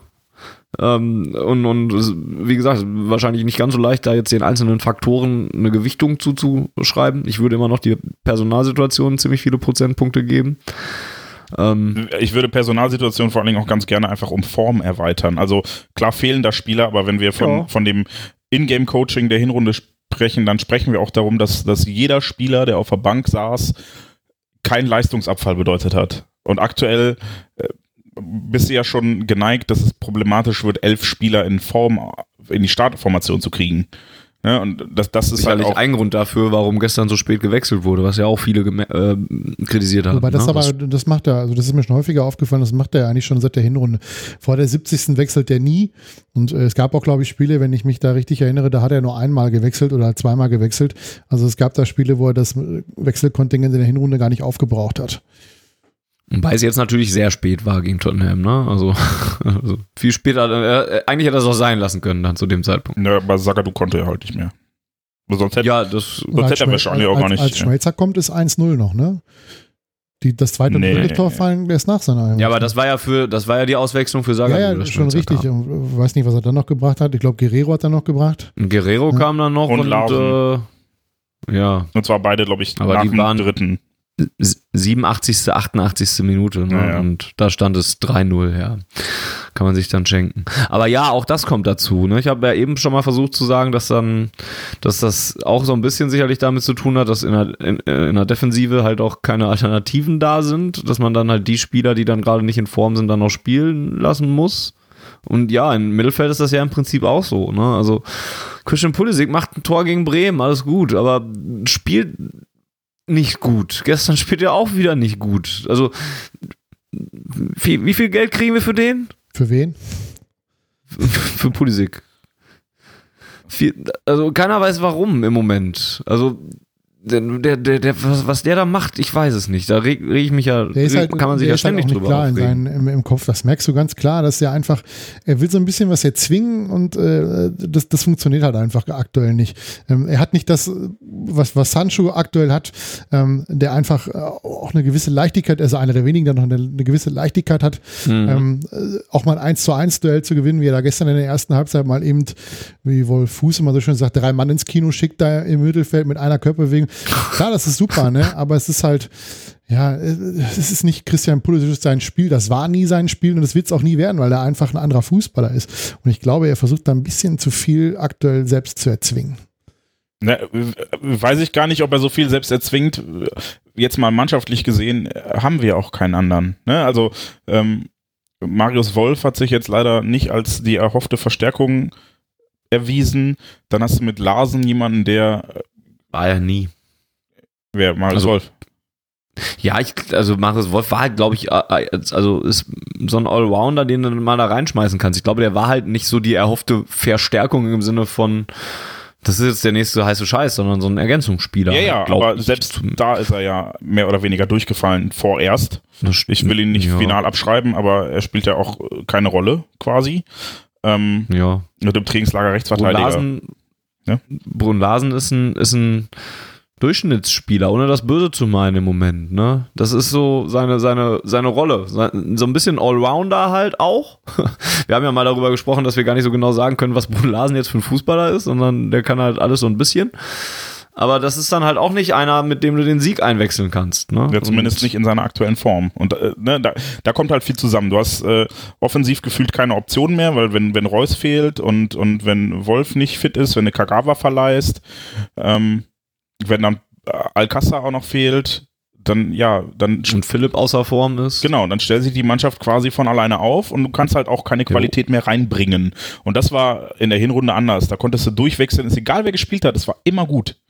Egal wer, ob Brun Larsen in der Champions League angefangen hat oder ob äh, Pulisic jetzt mal ein bisschen außen vor, aber der, selbst da hat er ja noch ordentlich gespielt. Es hat in der Gesamtkonstrukt funktioniert. Und wenn, wenn du dann jetzt das Problem hast, dass es drauf ankommt, da fallen halt einige durchs Raster, fürchte ich. Und Brun Larsen ist nicht in der Form, Pulisic ist mit dem Kopf keine Ahnung wo. Ich weiß nicht, ob er in London ist oder in, in Pennsylvania Da oder. war er ja gestern auch schon. Ja, ich meine aber mit dem Kopf. Ähm, ja, Auch gestern mit dem Kopf in Ordnung. ja, ich fürchte nicht. Ähm, und äh, da, da fehlt halt einfach ja momentan Qualität. Ich will den Spielern gar nicht die grundsätzliche Eignung absprechen, aber ähm, ja, da, da, da merkst du es halt. Was halt, was halt auch immer so ein bisschen, äh, ja, das Fragezeichen, zumindest bei mir, noch so ein bisschen, oder diese, äh, ja, doch Fragezeichen ist schon richtig, erweitert ist die Tatsache, dass sie ja nicht 90 Minuten Scheiße spielen. Ja, wenn ich, wenn ich gegen Hm. Hoffenheim sehe, was sie, was sie gerade in der ersten Halbzeit machen, Hoffenheim war völlig fertig. Die haben, die haben nicht eine richtige Torchance gehabt. Und äh, Borussia hat richtig, richtig gut gespielt in der ersten Halbzeit. Äh, Sancho war ein Traum, dem beim Fußballspielen zuzugucken. Also was der mit dem Ball kann, das ist, äh, hoffentlich bleibt uns das noch ein paar Jahre erhalten. Und auch äh, in, in, in der Druckphase von Hoffenheim das dritte Tor zu machen, da sagst du normalerweise, ja, das, das so machst du es, wenn du deutscher Meister wirst am Ende der Saison, dann bist du die Mannschaft, die in den Druckphasen ein Konter setzt, das Ding zum 3-0 macht und dann fahren wir, fahren wir das Ding nach Hause. Ähm, das funktioniert ja. Das hat auch gegen Frankfurt, die erste Halbzeit war, ähm, abgesehen von den, von den ersten fünf bis zehn Minuten, genau wie gestern, ähm, offensiv richtig gut, meiner Meinung nach. Ja. Ähm, bis auf eben halt die Tatsache, dass man die Torchancen, die man sich erarbeitet, oder die, die Szenen rund um den Strafraum in den Spielen in Hoffenheim, äh, gegen, gegen Tottenham gestern und gegen die Eintracht aus Frankfurt einfach nicht genutzt hat. Ja. Das ist halt, ja. selbst bei der TSG könnte man das noch, könnte man das noch sagen. Ja, der, der Pfostenschuss ist Pech, aber Puh, Hakimi da, der, der eigentlich im Grunde nur noch äh, Sancho bedienen muss, beim Stand von, keine Ahnung, 3-1 bei einem Konter. Das ist halt dann auch einfach, ja. Es läuft halt ganz gut und dann kommt ein Bruch in der Partie und dann läuft es einfach scheiße. Es bleibt die große Frage, wieso. Ne? Also, aber ich merke schon, Volker hat gerade gesagt, ähnliche Fragezeichen über dem Kopf. Ähm, bin ich ja schon beruhigt, dass ich nicht der Einzige bin, der sich das alles nicht so ganz erklären kann, was da auf einmal los ist. Ähm, ja. Wenn ihr das draußen, dort draußen uns jetzt zuhört und sagt, hey, ich habe jetzt aber voll die gute Idee, dann schreibt uns das gerne. Twitter auf Ohren, twittert uns an, dann können wir das gerne auch mal retweeten, damit wir mal so ein bisschen vielleicht ähm, eure Meinung nochmal abdecken und vielleicht auch nochmal ein bisschen mehr in die Analyse gehen. Wir haben jetzt mehrere Punkte versucht rauszugreifen, die sicherlich alle irgendwo auch ihre Daseinsberechtigung haben. Ähm, und sicherlich vielleicht auch irgendwo einen Faktor spiel, äh, spielen, doch. Ähm, einen Faktor tja, spielen. Aber woran ist ein, ein Faktor spielen? Ein Faktor Eine sind. Rolle spielen. Ein, eine Rolle, ja, ja, sehr gut. Ähm, und aber ich glaube, viel weiter kommen wir nicht bei der ganzen Sache. Oder habt ihr noch einen Punkt vielleicht, den, den wir noch gar nicht angesprochen haben bis, bis, bis hierhin? Das Wetter ist auch einfach scheiße, ne? Es ist kalt. das muss man dann mal so sagen. Das Wetter, es ist kalt, es ist, es ist ungemütlich und ah. Also in der Bundesliga ging ich ja sogar noch relativ, relativ konform mit der, äh, mit der ganzen Sache, dass man ja auch ein schweres Startprogramm hat und zum, das war, das kam nach dem Spiel gegen Hoffenheim auf, ne? Dass man acht Punkte aus den ersten vier Spielen geholt hat und das genauso viel war wie nach der Hinrunde und man ja eigentlich erst so richtig gegen Nürnberg dann durchgestartet ist, ne? Ab dem Spiel. Oder, nee, gegen Hoffenheim. Nee, Hoffenheim war Nee, ja gegen glückliches Nürnberg. 1-1. Da hätte ja Hoffenheim war, genau. Belful die das machen Also- sollen, was er jetzt äh, am letzte Woche Samstag gemacht hat, nämlich das Tor Stimmt, aus, zwei, äh, aus zwei Metern Torentfernung. Aber ja, äh, acht Punkte in der Hinrunde, Genau. in den ersten vier Spielen jetzt acht Punkte. Ja. Da die Bild-Zeitung ja heute, äh, äh, lustigerweise, sie haben ja quasi uns eine Krise angedichtet, dem BVB. Das haben sie damals nach dem 0 zu 0 in Hannover übrigens auch schon getan. Und äh, ja, wenn das dann so weitergeht wie in der Hinrunde, dann vielen Dank. Aber äh, aktuell fehlt mir so ein bisschen der Glaube, dass wir ähnlich äh, die nächsten Spiele bestreiten, wie wir es dann gegen in der Hinrunde gemacht haben. Eben halt, weil wir was zu verlieren haben.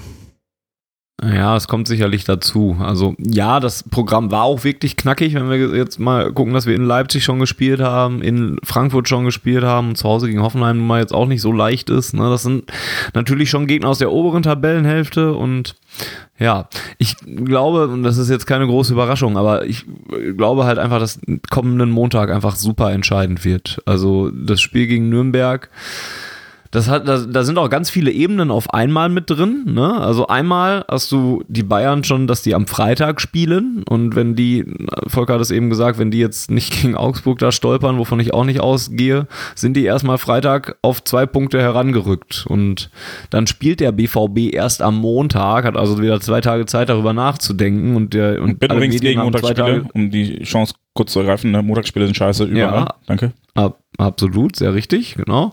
Ähm, und dann hat, haben die Medien zwei Tage Zeit, darüber zu berichten und die Spieler haben zwei Tage Zeit, darüber nachzudenken und so weiter. Und dann ist Nürnberg ist gleichermaßen Chance und Gefahr. Ne? Also Nürnberg ist wahrscheinlich die schwächste Mannschaft der Bundesliga. So, das, Ja, ganz, ganz Ohne mit das- dem VfB Stuttgart. Ich wollte gerade sagen, ich habe Stuttgart jetzt in, in, in Düsseldorf vor Ort gesehen und meine Fresse, ey.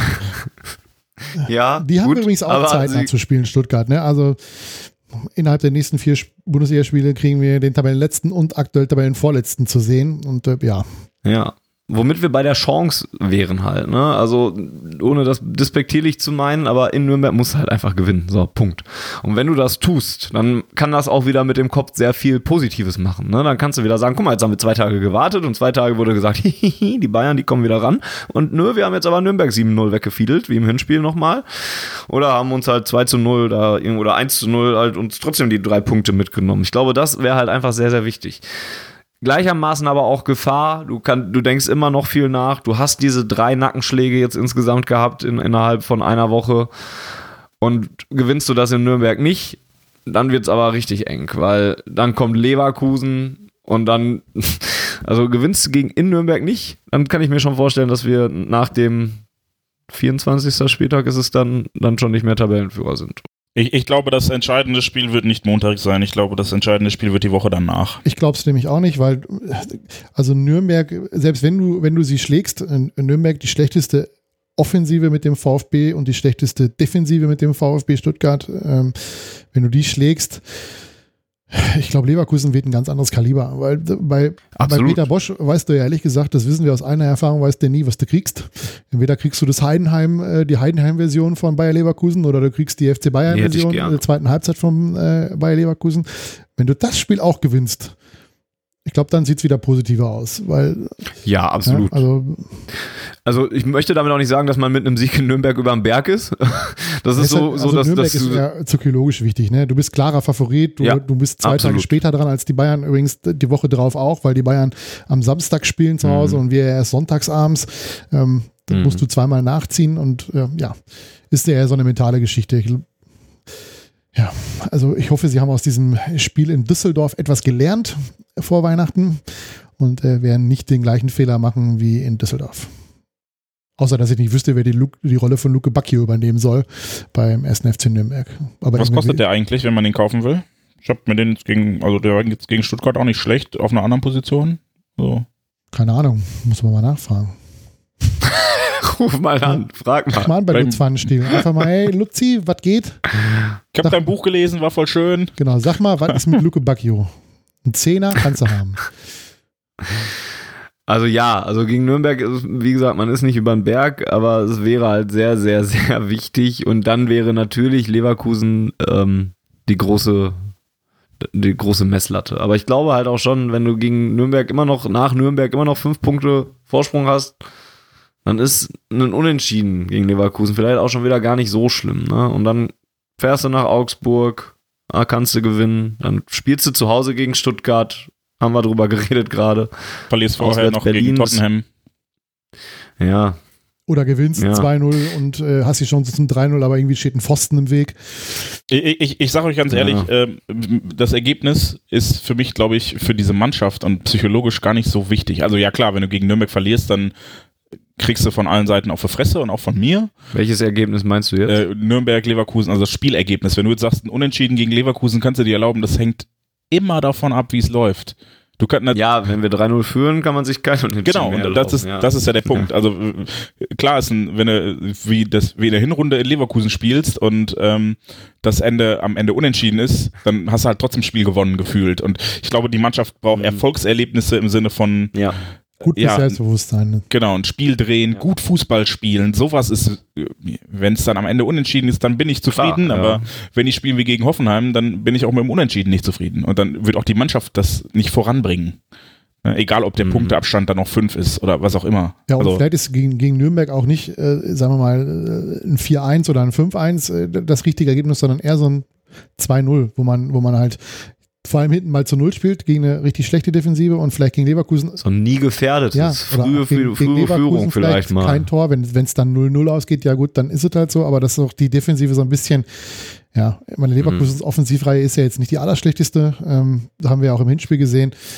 Ja, wenn du da dann mal zu Null spielst, ist das halt auch fürs, fürs Selbstbewusstsein äh, nicht so schlecht. Ich meine, es ist ja nicht alles schlecht bei Borussia. Es, ne? nee. also es läuft gerade defensiv richtig scheiße. Dahin grade, und ja. auch in den zweiten Halbzeiten, aber wir haben wie ich ja schon vorhin gesagt habe, gerade gegen, gegen Frankfurt, gegen äh, Hoffenheim und auch gegen, gegen Tottenham 45 Minuten guten Fußball gespielt. Ne? Und äh, mhm. man muss es halt, wie, wie Jaden, Jaden Sancho, schwieriges Wort, äh, gestern so schön gesagt hat, man muss es wieder hinkriegen, über 90 Minuten fokussiert zu sein und nicht nur eine Halbzeit. Und äh, ja, Vielleicht gelingt es ja. Vielleicht sitzen wir in vier Wochen hier, haben zwölf Punkte geholt, die Bayern haben zwei Spiele verloren und wir fragen uns, was wir da im Februar ja. am Valentinstag eigentlich über unsere große Liebe so geschimpft haben. Ja, ja, durchaus. Ähm, was aber auch sicherlich eine, also was man bei, bei, dieser Besprechung von uns, die wir jetzt hier führen, wo wir ganz viel schon gemeckert haben, obwohl wir immer noch der Erster mit fünf Punkten Vorsprung sind, was da durch, durchscheint, ist ja schon so ein bisschen, dass sich die Anspruchshaltung doch ein bisschen geändert hat. Ihr habt wieder Fragen eingeschickt, liebe Zuhörerinnen und Zuhörer. Ähm, davon können wir vielleicht mal eine, ein paar herausgreifen. So fragt er zum Beispiel äh, Pfeilern, Weilern 87, sind wir Fans dann auch zu hart, wenn wir erwarten, dass eine Woche nachdem fast die halbe Mannschaft inklusive Trainer krank war, wieder konstant gute Leistungen zu sehen. geht noch nicht so in die Richtung Erwartungshaltung, merkte ich dann gerade, aber äh, finde ich trotzdem. Oh, ich habe nur die find halbe ich trotzdem, Frage gelesen, ich stelle sie einfach mal nach meiner. Finde ich aber trotzdem eine interessante Frage, weil es auch damit zusammenhängt, doch auch. Also ganz, ganz weit weg von Erwartungshaltung ist es ja trotzdem nicht. Ich glaube, es kommt immer darauf an, Jens, wie das, wie das du. Spiel läuft. Also ich glaube, wenn wir gegen Hoffenheim 3-3 gespielt hätten und das Spiel wäre 1-0, 1-1, 1-2, 2-2, 3-2, 3-3 gelaufen, dann hätten alle gesagt, okay, mit der Mannschaft ist das völlig in Ordnung. Mit dem gerupften Kader, ohne Reus, äh, ohne Trainer auf der Bank, mit einem Böki, der zwei Wochen oder zwei Tage vorher noch mit, keine Ahnung, 40 Fieber im Bett gelegen hat, solche Geschichten. Aber wenn du wirklich 3-0 führst und dann in 15 Minuten vor Schluss dir noch drei Dinger fängst, ähm, dann, dann darf man meiner Meinung nach völlig zu Recht sauer sein auf das, was man in den letzten 15 Minuten da fabriziert hat. Das hat meiner Meinung nach auch nicht allzu viel mit Erwartungshaltung im Grundsätzlichen zu tun, sondern äh, jedes Fußballteam oder jeder Fußballfan erwartet von seiner Mannschaft, dass wenn sie 3-0 führen, 15 Minuten vor Ende, dass sie das Spiel nicht mehr aus der Hand geben. Völlig egal, was da für eine Truppe auf dem Platz steht. Und äh, ja, das hat halt nicht geklappt und deswegen waren die Leute auch zu Recht meiner Meinung nach da ein bisschen, bisschen äh, ja, frustriert. Also es war ja jetzt nicht so, dass die Mannschaft gnadenlos ausgepfiffen worden ist nach, nach dem 3-3. Das wäre so eine Schockstarre, wenn ich, wenn ich das noch mir zurecht oder richtig ins Gedächtnis rufe. Und die Südtribüne hat ja da auch äh, ganz anders reagiert. Ich äh, sag da auch, also ich, ich bin großer Fan davon, äh, zu sagen, wenn ein Spieler nicht fit ist, soll er nicht spielen. Ja, das war, gab mal so ein, war es die WM 2014, wo, wo Schweinsteiger sich so durchge, EM, EM hat. 2012 war das. ah, okay. Wo dann nachher die Riesendiskussionen kamen, wo alle gesagt haben, oh, der Held, der, der sich äh, geopfert hat für die Mannschaft, wo ich gedacht habe, nee, wenn, er wäre Held, wenn er zum Trainer gegangen wäre und gesagt hätte, ey Trainer, ich bin nicht fit, lass jemand anderen für mich spielen. Und ähm, so sehe ich es auch beim BVB. Also wenn es wirklich so ist, dass ein Spieler nicht fit ist, dann soll er einfach nicht spielen, weil dann ähm, ist er einfach Auf wen willst du denn gerade hinaus? auf, auf Also, keinen äh, konkret, aber die Frage war ja, die Mannschaft war krank oder viele Spieler aus der Ach so. Mannschaft waren krank, Mhm. ist es dann Ja. zu hart, was zu erwarten? Und dann sage ich, wenn sie auf dem Platz stehen, dann erwarte ich, dass sie so fit sind, dass sie Leistung Okay. bringen können, Mhm. sonst gehören sie nicht auf den Platz. Ist ja im normalen Berufsleben auch so. Also wenn ich zwei Tage krankgeschrieben bin und gehe am Montag wieder zur Arbeit, dann kann ich ja auch nicht sagen, ich brauche noch drei Tage, um mich einzugewöhnen. Also dann, dann erwarten die Leute ja schon von mir, dass ich am Montag, wenn ich gesund bin und bin wieder im Büro, dass ich dann entsprechend auch dann äh, meine Arbeit verrichten kann und nicht dann noch zwei Tage, ja, nee, heute mache ich mal nur sechs Stunden und äh, ja, äh, äh, bin auch noch nicht so gut drauf, gibt mir mal weniger zu tun. Ja, also da, muss Lehrer werden, da ja, da erwarten die Leute von dir gar nichts grundsätzlich mehr. ja nie was. Ne? Sobald die Beamtenstatus haben, werden sie ja, dann ist das eh vorbei. Wie lange brauchst du eigentlich noch, Fanny, bis du Beamtenstatus hast? Ich habe schon Beamten. Aber auch Widerruf noch, oder? Hast du schon wieder zugenommen? Auf, auf, auf Probe. Nein, habe ich nicht. Nicht mehr ganz lange. Zurück zu Lück und zu Bass auf 8. Der fragt nämlich noch, wäre einer von euch enttäuscht, nicht Meister zu werden? Oder anders gefragt, wann erinnern sich die Leute wieder, wie es letztes Jahr war? Gerade. Oder nochmal anders, sind wir noch mal, na, sind wir nach 21 Spieltagen schon wieder zu verwöhnt? Da würde ich mal vorweggehen, denn ich hatte bei der letzten Ausgabe, wir haben schon mal darüber geredet, wann wir denn jetzt enttäuscht sind und wann nicht. Und dann habt ihr mir eine kluge Antwort darüber gegeben, dass man eigentlich enttäuscht sein sollte, wenn man die Chance hat. Und mittlerweile bin ich, wäre ich auch einfach enttäuscht, jetzt nicht Meister zu werden. Ich möchte das scheiß Ding jetzt haben. Und weil, weil ihr mir das eingeredet habt und weil wir so nah dran sind. Und es wäre jetzt einfach enttäuschend. Also komm, es ist der 21. Spieltag, wir haben fünf Punkte Vorsprung vor den Bayern. Wenn dieses Jahr, dann wird es nächstes Jahr nochmal eine ganze Ecke schwerer. Ja, ich wäre enttäuscht. Und ich, das, ich glaube, da möchte, also ich möchte mir dann nicht vorwerfen lassen, dass ich das dann noch nicht sein darf. Ich glaube, das darf dann auch jeder. Und ich glaube auch die Mannschaft wäre enttäuscht, auch wenn da keiner drüber redet. Das ist jetzt schon irgendwo das Ziel. Und ähm, ja, es ist viel besser als letztes Jahr. Und ja, wir sind vielleicht auch direkt wieder ein bisschen verwöhnt. Aber das ist dann vielleicht auch ein bisschen Fußball, ne? dass man, wenn man diese Chance halt hat, man spielt ja auch einen Wettbewerb und mit, mit gewissen Zielen. Pling.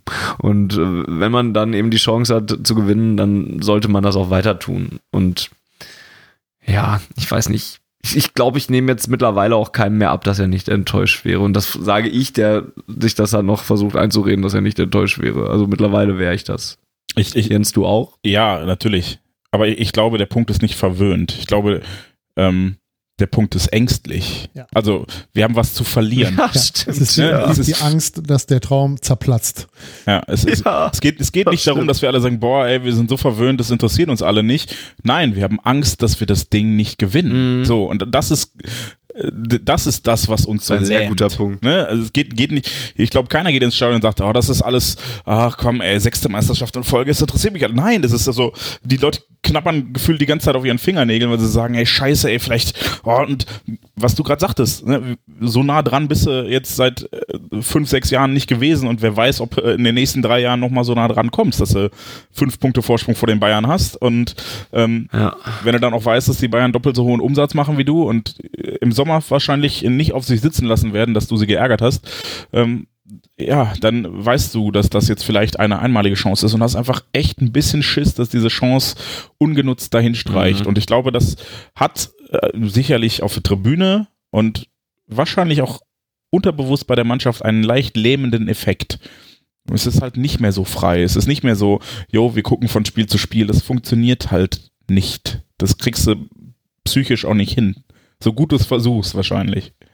Das ist ein sehr interessanter Punkt, dass mir, was mir jetzt erst richtig klar wird, wo du es angesprochen hast. Denn, aber, aber ja, und ähm, so geht es mir. Also tatsächlich war ich gestern nicht so wirklich sauer, äh, weil wir, weil wir zweite Halbzeit schlecht gespielt haben und weil wir verloren haben, sondern weil ich immer gedacht habe, scheiße, was macht das jetzt? Und, und, und scheiße, wie geht das jetzt weiter? Und so. Und das habe ich gedacht aus Angst, es zu verspielen. Das ist in der Tat sehr richtig. Und wenn ich das als Fan schon denke, der nicht gegen den Ball treten muss, kann ich mir nur vorstellen, wie das dann für die Spieler ist. Ja, das ist ein, da habe ich echt noch nicht drüber nachgedacht, aber das ist tatsächlich ein sehr valider Punkt, Es glaube gibt ich. einen ja. großen Unterschied zwischen denen, die auf dem Rasen stehen und die auf der Tribüne. Die, die auf dem Rasen stehen, haben selber in der Hand. Wir sind nur Passagiere. Wir können nur mit dem leben, was uns da geboten wird. Wir haben da keinen Einfluss drauf, wie das weitergeht. Aber die, die auf dem Rasen stehen, die haben einen Einfluss darauf. Ich, ich möchte einen. Und das macht es für die jetzt leichter, schwerer? Das, also ich glaube schon, Also dass, worauf es, möchtest dass, du ich glaube schon, dass es für die Spieler einfacher ist, mit solchen Rückschlägen unter Umständen umzugehen.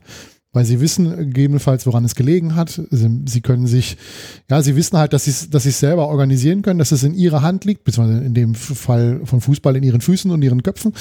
Und äh, ja, das ist da, dass sie auch diejenigen sind, die das Problem beheben können. Wir können da nichts machen. Wir können nur Mhm. hingehen und hoffen, dass es am Montag gut geht. Und wenn es am Montag gut gegangen ist, können wir nur hoffen, am Sonntag um 18 Uhr gegen Bayer Leverkusen, dass das alles gut geht. Das ja, alles und wir sitzen dann auch jetzt, komischerweise hat uns die Bayern jahrelang nicht interessiert und wir fanden, wir haben immer spannende Meisterschaftskämpfe gefordert. Jetzt haben wir einen spannenden Meisterschaftskampf und finden das total geht. scheiße. Auch scheiße. Ja, und hätten gerne, dass wir Ja. da mit neun bis zwölf Punkten vorne wegmarschieren, ja, dass wir uns vier Niederlagen leisten können und wenn alles super läuft, dann, dann machen wir gegen die Blauen drei Spieltage vor Schluss die Meisterschaft klar und ja, aktuell Ja, ist die Angst da, dass wir sie an dem Spieltag verspielen. Das habe ich auch schon gehört. Ja, und das ist halt, Ja. Hm. Wobei das eine sehr gute Situation, äh, obwohl, nee, wenn wir sie da verspielen, ja, okay. Vers- nee, nee. Verspielen ist jetzt, kann mehreres heißen, egal.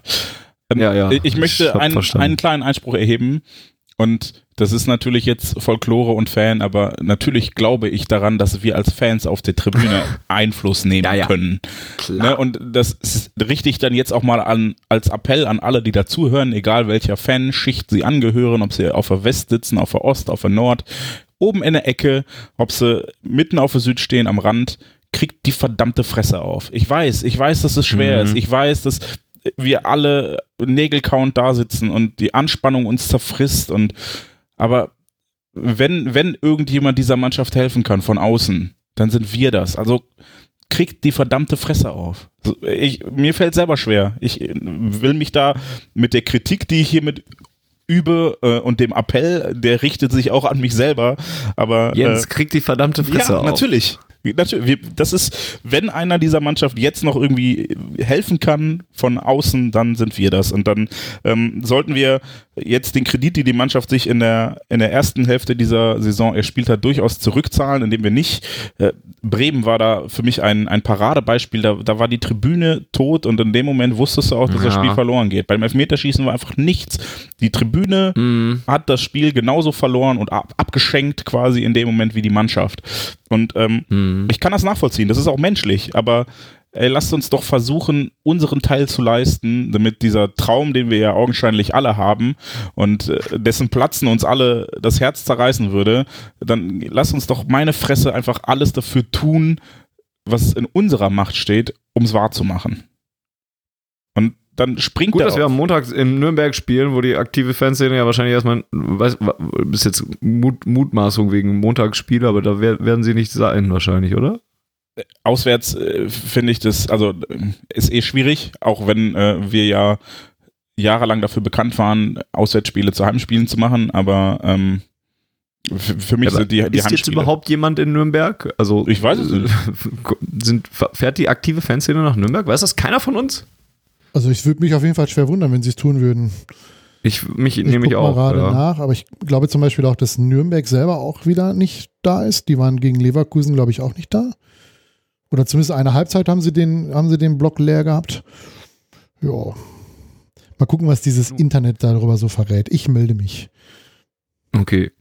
Währenddessen passt die Frage halt, also die, beziehungsweise das, was Jens gesagt hat, passt auch ganz gut zu der Frage von Felix 19091, der gefragt hat, was denn unserer Einschätzung nach die Ursache für den merklichen das Stimmungsabfall. Bündnis Südtribüne wird auch das für am Montagabend angesetzte Auswärtsspiel beim ersten FC Nürnberg nicht besuchen. Also fällt fällt die aktive Szene da schon mal nicht hin. Gut, vielen Dank. Für den merklichen Stimmungsanfall nach der Winterpause.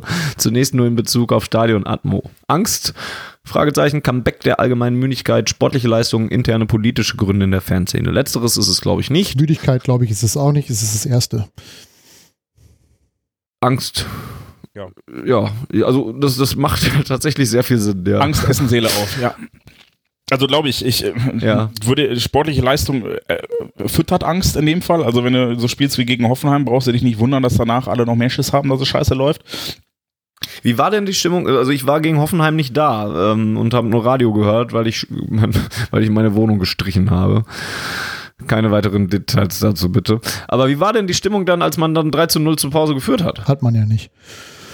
Äh, oder Wow, nach dem 3 zu Wow. 0. Ja, ausgelassen. Zumindest. Ausgelassen. Ja, klar. Man war vor allem erleichtert, dass War sie denn dann auch sehr, sehr gut oder? Ja, ist immer eine Definitionssache, ne? Also es war jetzt nicht so, als hätten wir gerade Real Madrid im Halbfinale der Champions League 4-1 nach Hause geschickt, ne? Also so war es jetzt nicht.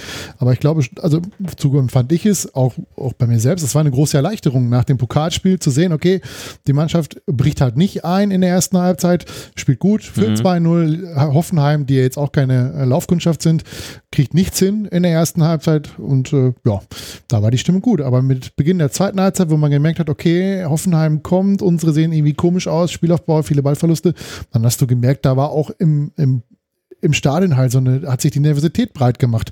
Wie, wie Jens vorhin schon mal gesagt hat, es war irgendwie im weiten Rund spürbar, dass das Spiel so nicht enden wird, wie es, wie es äh, nach der ersten Halbzeit den Anschein hatte. Und nach dem 3-0 war die Mhm. Stimmung kurz okay, war klassisches, äh, wer wird deutscher Meister und so weiter und so fort.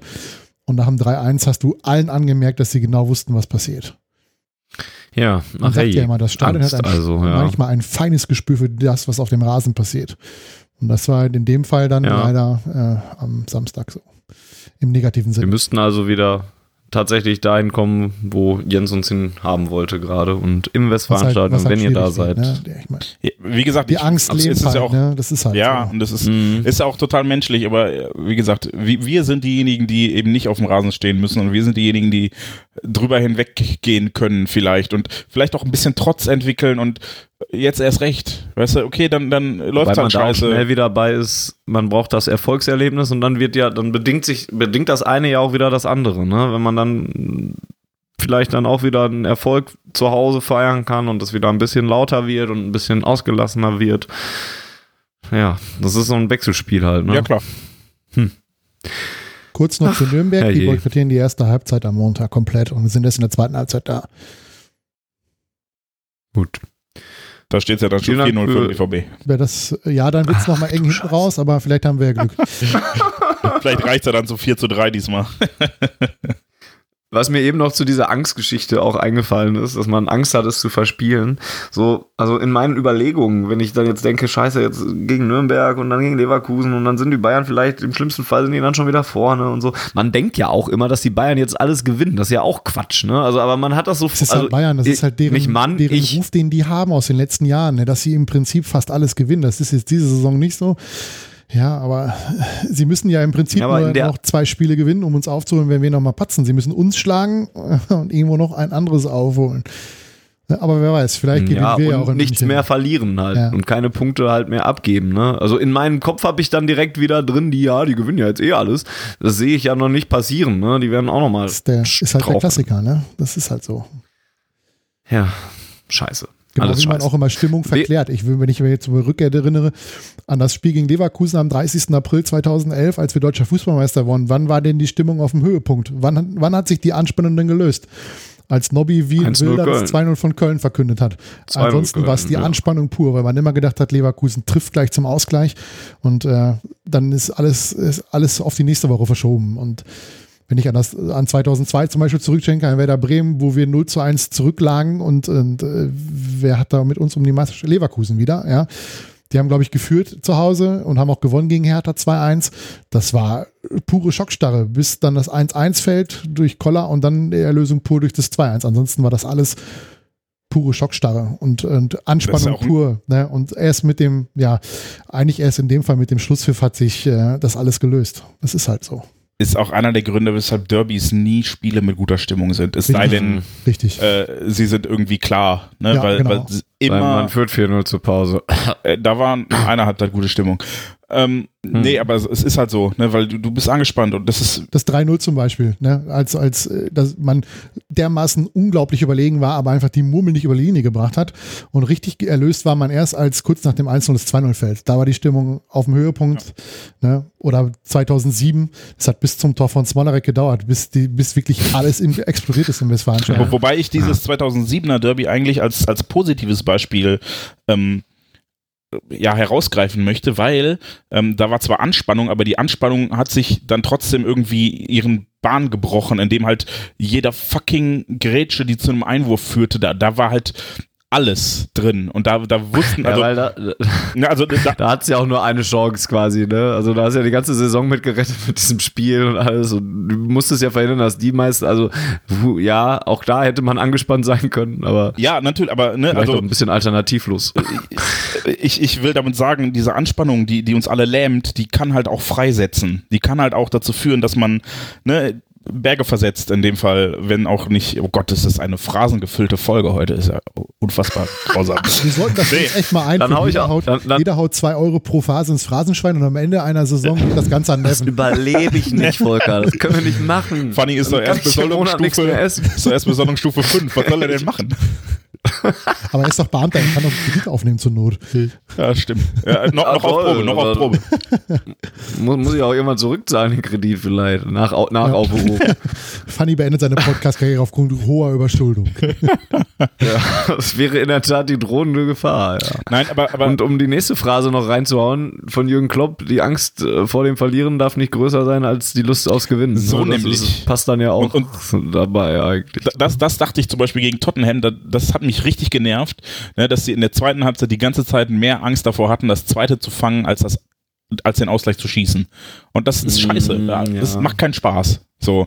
Und so muss es auch für uns auf der Tribüne und im Stadion sein. Ey Leute, Bock drauf haben. Ich weiß, dass das schwerfällt. Ich weiß, dass alle sich wünschen, dass wir fucking deutscher Meister werden. Und ich weiß, dass die Chance wahrscheinlich lange nicht so gut stand wie jetzt und dass sie wahrscheinlich auch in den nächsten Jahren nicht immer so gut sein wird wie jetzt. Aber dann helft dabei, sie am Schopf zu packen und nimmt die fucking Finger aus dem Mund, wenn er auf den Zähnen, äh, auf den Nägeln kaut und, und brüllt. Egal was, macht einfach laut und vielleicht auch kleiner Appell Richtung, Richtung Stimmungskern, macht mal irgendwas, was laut wird. Nicht scheiß auf Melodik, scheiß auf Fahnen, scheiß auf Hüpfen, bla bla bla. Lautstärke, einfach nur brachial, laut und ah, irgendwas, mal, mal Energie reinbringen. Das, Ja. Schießt er hier in alle Richtungen. Aber ja, ich unterschreibe das. danke.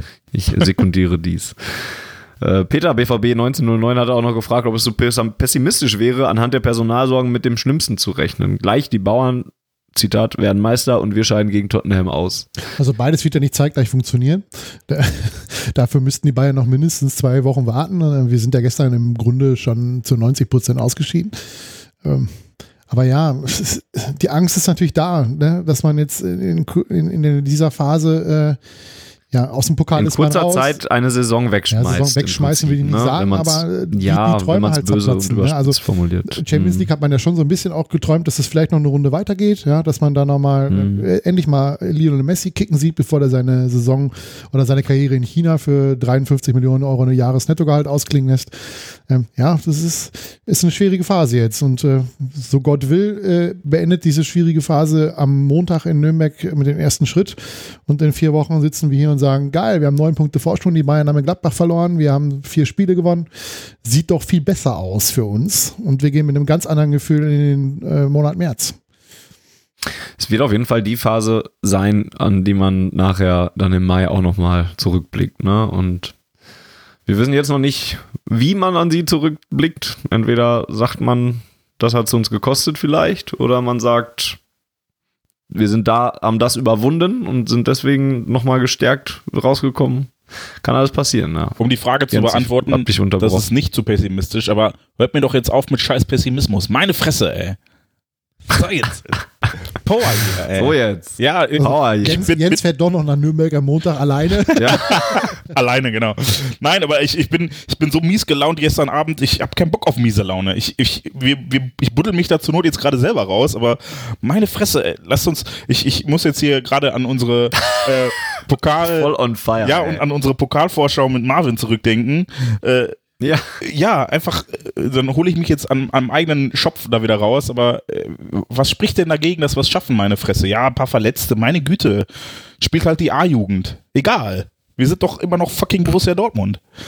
So, Es war, war übrigens nicht die Pokalvorschau, sondern die Ausgabe, in der er uns erzählt hat, wie toll Marius Wolf ist. Ach ja, stimmt, das war nach dem Pokalfinale, das wir gewonnen haben, wo er uns trotzdem gesagt hat, ey, seid doch mal, ihr habt breite Ja, ja, Brust genau. und so. Ja, und hat er ja auch recht. Ja. Hat er recht. Da hat er uns aber auch gesagt, dass Marius Wolf uns weiterhelfen könnte. Ja, er hat nicht mit allem recht, was er sagt. Ist ein guter Junge, aber er hat nicht mit allem recht. Liebe Grüße an der Stelle nach. Liebe Grüße. Schöne Die Grüße. in Donetsk, die führt übrigens 1-0. In Donetsk. Relativ Ja. Führung. Der ist sogar in Donetsk ist in tatsächlich, der Charkiw. Marvin. Das Spiel ist nicht in Donetsk. Schacke. Äh, ja, vielen Dank. Das ist sonst meine Rolle. Ja. Oder Jens. Das ist unge ungewohnt, dass du jetzt der Klugscheißer bist. Scheiße, ey, jetzt muss ich ja aufpassen, was ich sage. Aber ganz lustiges, ganz lustiges Video von ihm, um das noch kurz abzuschließen. Für die Hessenschau heute, wo er da steht. Ich glaube, er hat sich etwas in der Temperatur in Ukraine verkalkuliert und friert doch sehr deutlich bei einer Moderation. Im T-Shirt. nee, nicht ganz, schon eine Winterjacke, aber ich glaube, also wie er da steht, so zusammengekauert, ich glaube, es war ein bisschen kalt. aber zurück zu Borussia. Ja. Da, äh, ne? Frankfurt ist ja nicht unser Thema. Die haben jetzt hinter uns. Richtig. Pokal Ja, ist auch nicht, das ist die SG ja früh raus und äh, ja, da hatten wir auch keinen Bock mehr auf Pokal.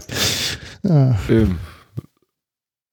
Ja, ich gucke gerade so auf die restlichen Fragen, die wir noch übrig haben. Ähm, ich weiß jetzt nicht, ob wir die jetzt alle noch durchgehen müssen. Ähm, habt ihr vielleicht mehr Informationen zu den Verletzten und wann sie zurückkommen? Ja klar, wir be- behandeln die alle. Nee, leider gerade nicht noch mal so kurz bei richtig. Ruhrnachrichten in dem Artikel nachgelesen. Also äh, Reus, Piszczek und Paco wurden heute behandelt und haben nicht trainiert. Äh, Weigel darf noch nicht wieder aufs Trainingsgelände, weil er ja alle Leute ansteckt. Und äh, von Zagadou wurde kein Wort verloren. Also da scheint jetzt tatsächlich dann Stand jetzt, wie man immer so schön jetzt seit einem Jahr sagt, im Fußballbusiness äh, nichts dran oder Ernsteres zu sein. Akanji hat trainiert, aber der Weiß ich gar nicht von- so genau. Der BVB ist auch ein bisschen geheimniskrämerisch geworden, was das angeht, oder? Was, also mit Marco Reus rückt man ja auch nicht so richtig raus, Ja, wann der jetzt wieder spielen dass es kann. Faserriss ist. Kleiner Faserriss, also gehe ich Oh. davon aus, frühestens Leverkusen. Was ja auch, ähm, ich habe da glaube ich schon mal einen Appell für gehalten. Ich weiß nicht, ob es hier im Podcast war oder nur redaktionsintern, so rein rechtlich eigentlich relativ sinnvoll ist, weil, ne, Person, also mein Arbeitgeber erfährt auch nicht, was ich habe, wenn ich krank bin. Ja, ja, das, das habe ich schon mal gehört. Ja, ja, also auf hatten wir auf, an dieser ne? also Stelle. Wenn Genau. du jetzt sagst, äh, äh, Reus ist in zehn Tagen wieder fit, zehn Tage hieße Sonntag, hieße Montag müsste er spielen. Ja, und wenn es dann nicht klappt, dann sind die ersten Schlauberger da und beschweren sich, dass die Mannschaftsärzte von Borussia Dortmund den, den Titel des Arztes wohl nicht verdient haben, weil er noch nicht wieder fit ist. die Diskussion haben wir auch schon mal gehabt, dass eben halt Spieler, wo Borussia vermeldet hat, die fallen drei Wochen aus, drei Monate gefehlt haben. Da gab es ja eine Phase, wo das wirklich unter Klopp exorbitant war, dass die deutlich länger gefehlt haben als angekündigt. Und ähm, ja, in der Öffentlichkeitsarbeit ist das, glaube ich, ein kluger Schachzug. Das haben sie auch bei Akanji nichts gesagt, wie lange es dauert. Außer es ist glasklar. Wenn du den Kreuzband reißt, weiß, bra- braucht man nicht drüber spekulieren. Wenn es heißt Kreuzbandriss, dann heißt es sechs bis acht Monate mindestens. Und äh, da kann man das dann nochmal schreiben, ein halbes Jahr fällt da mindestens aus oder so. Ne? Aber bei so etwas, Genau. ist auch, glaube ich, so ein, bis, so ein bisschen allgemeines Phänomen in der Bundesliga. Ich merke das so immer an meinen äh, Fantasy-Manager-Mannschaften, wenn sich da ein Spieler von mir verletzt und ich versuche rauszufinden, wann er denn wieder spielen kann. Ja, ist vielleicht wirklich, wie Jens schon sagt, vielleicht ist das auch mittlerweile so ein, so ein Agreement, was in Verträgen drinsteht mit den Spielern, das halt, oder das ist ein Gentleman-Agreement, was nicht vertraglich festgesichert ist, dass man halt keine genauen Angaben darüber macht, was der Spieler hat und wie lange der Spieler fehlen wird. Vielleicht. Ne, PSG Also- zum Beispiel hat was bei Neymar auch nicht gemacht. Der fällt aus wegen einer Fußverletzung. Da wird jetzt spekuliert, ob es drei Wochen, sechs Wochen oder acht Wochen sind, aber sie selber haben sich nicht im Detail dazu geäußert, wie lange er fehlen wird. Zumal das ja wahrscheinlich auch heutzutage mal gar nicht mehr so einfach ist, das genau zu sagen. Ne, der eine ist schneller wieder Mhm. fit, der braucht für einen Kreuzbandriss sechs Monate, der andere braucht zwei Jahre oder so und kommt nie wieder auf die Füße. Ja, halte ich, bin ich bei Jens, das halte ich für zum einen aus rechtlichen, arbeitsrechtlichen äh, Geschichten ganz gut und auch da eben halt, um auch Druck vom Spieler runterzunehmen, dass der einfach nicht äh, unter Druck gesetzt wird, dass er jetzt bald wieder spielen muss. Ich meine, jeder weiß, dass Marco Reus äh, unersetzlich ist, aber da werden sie am Montag kein Risiko eingehen. Selbst wenn er am Sonntag voll trainieren könnte, werden sie kein Risiko eingehen und da irgendwas in Nürnberg riskieren, was dazu führt, dass er vielleicht sich da wieder verletzt und dann wieder drei Wochen fehlt. Dafür ist das, was danach folgt, einfach zu wichtig. Zwei, Ja. Zweite Frage Logisch. von äh, Tusche22 ist dann noch, äh, seht ihr im Champions League Rückspiel noch Chancen? Ja, natürlich. So, nächste Frage.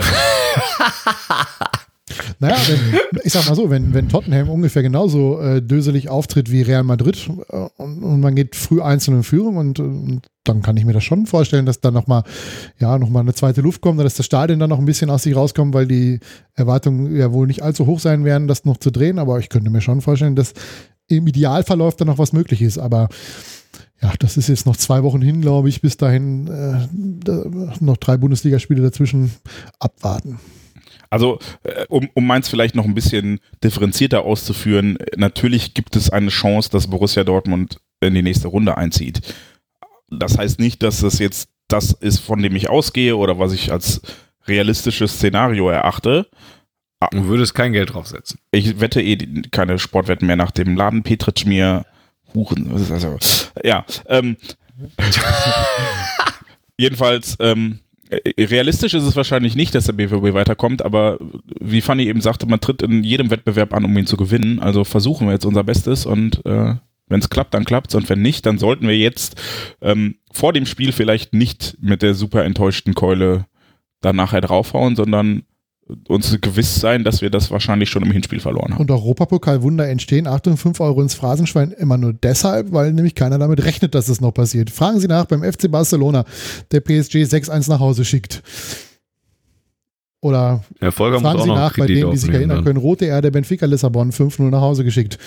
Das hat damals auch keiner für möglich gehalten. Und diese Europapokalnächte, von denen noch jeder redet, das sind in der Regel genau solche Spiele, wo die Erwartungshaltung gering ist man eigentlich schon abgeschrieben hat, dass man noch weiterkommt und dann plötzlich was ganz Wunderbares funktioniert oder passiert. So, Hallo Malaga. Hat der BVB ein Taktikproblem, weil Gegner sich besser einstellen oder lassen sich die letzten Ergebnisse auf individu individuelle Fehler zurückführen? Beides. Beides. Dann war ich, Alles ne? beides. Ja. Also ja, natürlich führen sind Fehler immer das, das Ergebnis einer Kette, aber ich glaube auch, dass diese Fehler provoziert werden und das ist dann ein taktisches Problem. Kluge Antwort. Ja, dann fragt Joki 1909 noch äh, nach unserer Meinung zur Entwicklung von Julian Weigel. Ihm sei am Samstag auf der Süd rausgerutscht, Julian Weigel, ich will ein Kind von dir. Der Kerl macht das einfach so wahnsinnig gut da hinten drin. Ähm, ich muss das, würde es ein bisschen runter relativieren. Also ich finde es auch sehr überraschend, dass er es so gut macht. Ähm, aber jetzt wahnsinnig, also der macht es besser, als ich es erwartet hätte, aber es ist immer noch ein defensiver Mittelfeldspieler, der eigentlich ein Innenverteidiger jetzt ausnahmsweise mal ist. Also der ist keine Alternative zu sonst irgendwie was oder so, aber für das, was er kann und, und, und wozu er fähig ist, macht er es sehr gut und besser, als ich gedacht habe. Ich hoffe, man versteht, was ich meine.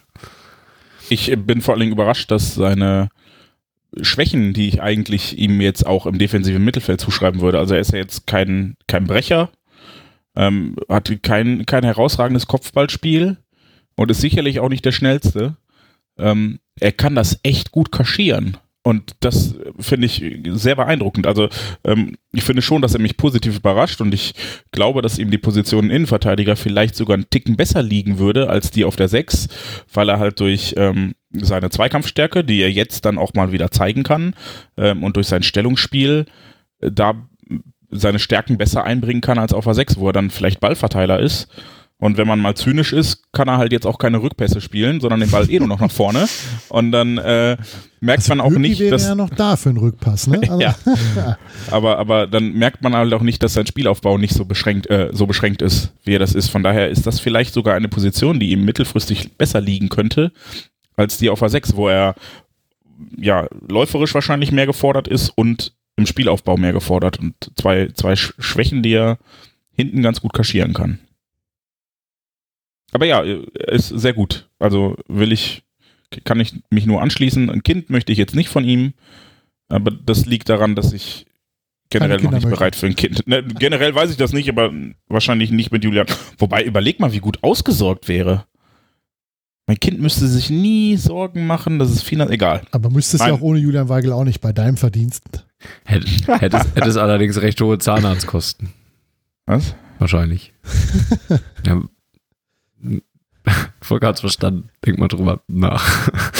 ähm, Ich schließe mich übrigens bei ich- der ich- hab Thematik ich das Julian Weigel Dokument an, nicht. um das noch eben abzuschließen.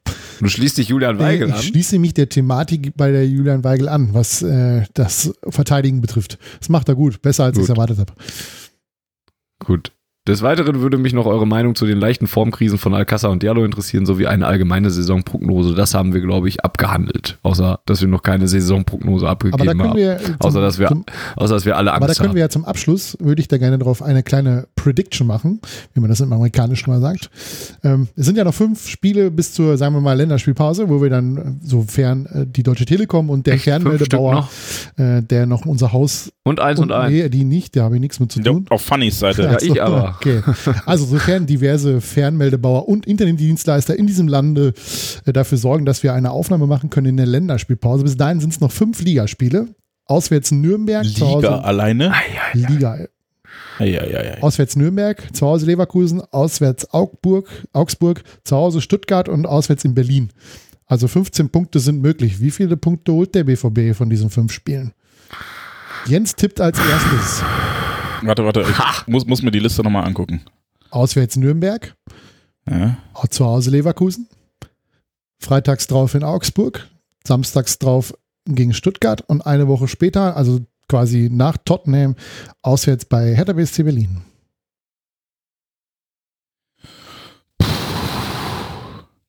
Also, wenn ich jetzt den Power Jens von vor ein paar Minuten rausgucke, natürlich 15. 15. ähm, Also bist du selber von deinem Power Jens noch nicht so ganz überzeugt. ja, so wie ich ges- es ist wie mit, mit der Chance aufs Weiterkommen. Ne? Es ist nicht unmöglich, aber realistisch ist 15 vielleicht doch nicht. Ähm, ich, ich würde mal irgendwas zwischen 9 und 15 rechnen. Das ist ja Quatsch. Also du musst schon eine konkrete Zahl nehmen. Ach, eine konkrete Zahl, Jetzt, ja, ey. konkrete Muss ich- Zahl. ja, Jens. Jetzt muss ich ja erstmal die überlegen, was mathematisch alles Pass auf, ich kann möglich dir sagen, ist. es ist alles mathematisch möglich, außer 14 Punkte. So. Dann sage ich 12. Jens sagt 12. Was sagt äh, Fanny? Wobei, nee, da müssten wir eins verlieren. Sagten auch. Du kannst auch diverse Unentschieden spielen, damit es passt. Nee, nee, eben nicht. Weil du bei, bei fünf Spielen, du musst dreimal unentschieden spielen, dann kannst du aber nur noch neun kriegen. Ja, also du hast jetzt noch eine Chance, eine Zahl zu sagen. In fünf Sekunden. Die nachfolgenden Sendungen verschieben sich Ich um sag elf. elf Punkte. So, was sagt Fanny? bist so ein Pisser, ne? Ich habe hier die ganze Zeit mitgerechnet und hatte jetzt eigentlich Siege gerechnet und hat dann gesagt, okay, zu Hause gegen Leverkusen einen Punkt und äh, in Berlin einen Punkt und war dann bei elf. Genau. Jetzt, Das kommst, auch, jetzt kommst du. ja, aber wir, wir können uns doch einig sein an der Stelle. Also das ist nämlich auch, Er ist ja auch langweilig dann. Also ich wollte eigentlich auf 11 hinaus, hatte dann aber auch selber schon, auch bevor du 11 gesagt hast, habe ich gedacht, ein 11 von 15, das wäre schon ziemlich sehr gut, da wäre ich ja schon sehr, sehr, sehr zufrieden mit. Ähm, und wollte, hätte es ein bisschen nach unten noch korrigiert. dann bist du bei den Wie- neun, wenn wir wie- in Augsburg unentschieden spielen. Ja, oder 10. Hä? Also die nachfolgenden Sendungen verzögern sich nochmal um weitere 15 Minuten, weil Fanny nicht rechnen kann. Wie, wie, zehn Punkte ist nicht, zehn Punkte ist auch möglich. Wie wären denn zehn Ja, Punkte drei möglich? Siege, eine Niederlage, ein Unentschieden. Einfachste Ja, komm, dann nehmen wir Fußballer-Mathematik. das. Ich weiß, weiß zwar nicht, gegen wen wir verlieren, dann, aber ich sage dann 10, damit ich was anderes sage. Also Jens sagt 11, der Fanny sagt 10 und ich bin mal mutig, ich sage 13. uh, 13 heißt vier Sieger. weil wir nur Ja. gegen Vier wen nicht Äh, gewinnen. Unentschieden bei Hertha bis C Berlin. Uff, wir gewinnen die nächsten vier Spiele. Das ist, also sehr gerne, Volker. Wenn es so kommt, dann ich irre sehr gerne in dem Power Fall. Volker. Ja, danke, Power So. Volker. Und jetzt, das wollte ich auch noch machen, ich hoffe, das geht deutlich schneller.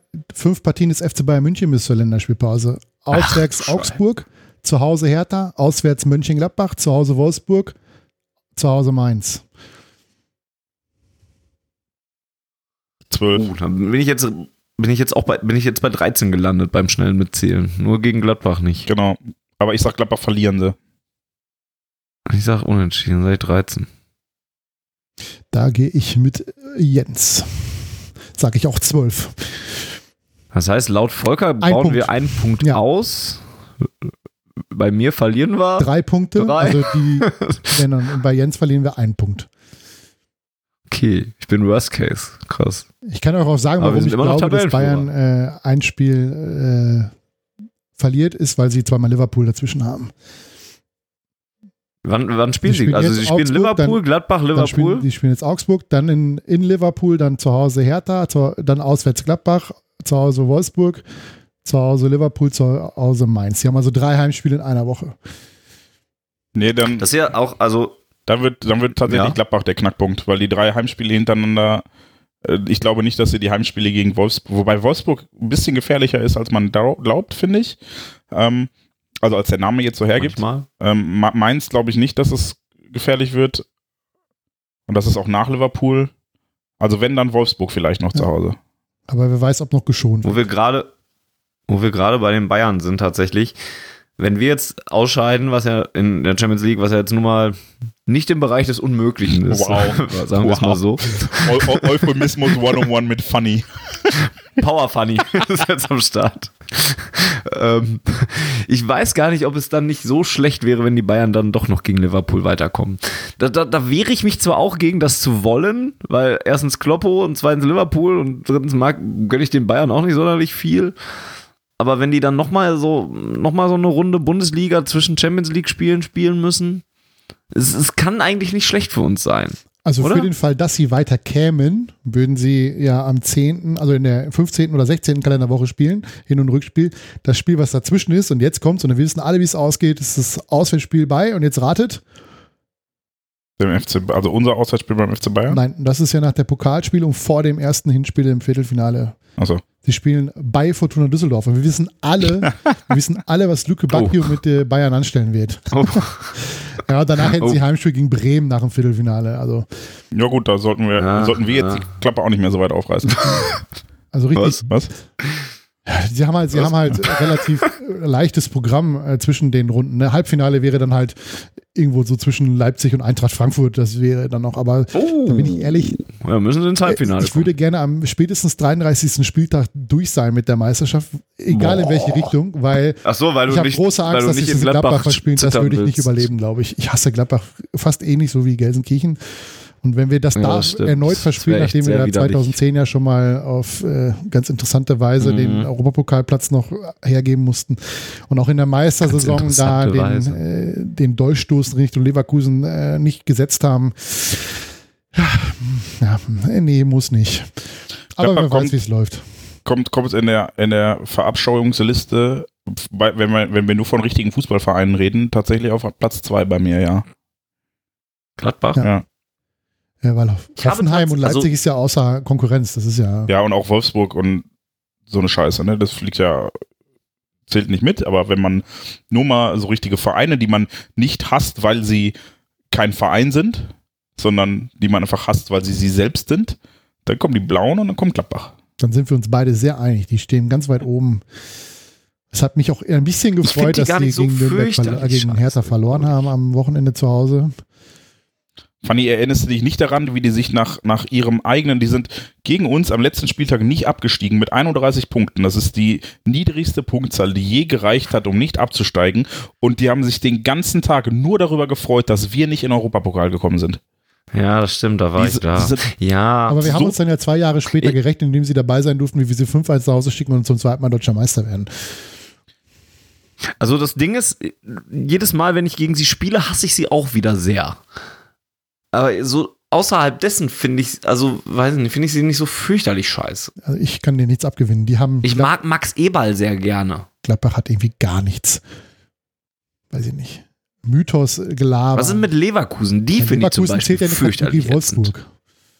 Die, die darf ich nicht zählen, ja, okay. Ja, du- natürlich, also die, natürlich die, darfst du die zählen, aber für mich, äh, ist- also, dass man die ja, Scheiße die, findet. also gehören ja. die zu den Vereinen oder gehören die nicht zu den Vereinen? Weil die finde ich nochmal besonders scheiße, weil, weil die boah, seit Jahren einfach eine Kacktruppe Leverkusen haben. ist Die eine immer nur, Werkself, also dasselbe wie Wolfsburg. Damit weißt du, in welche Kategorie du sie einzuheften hast.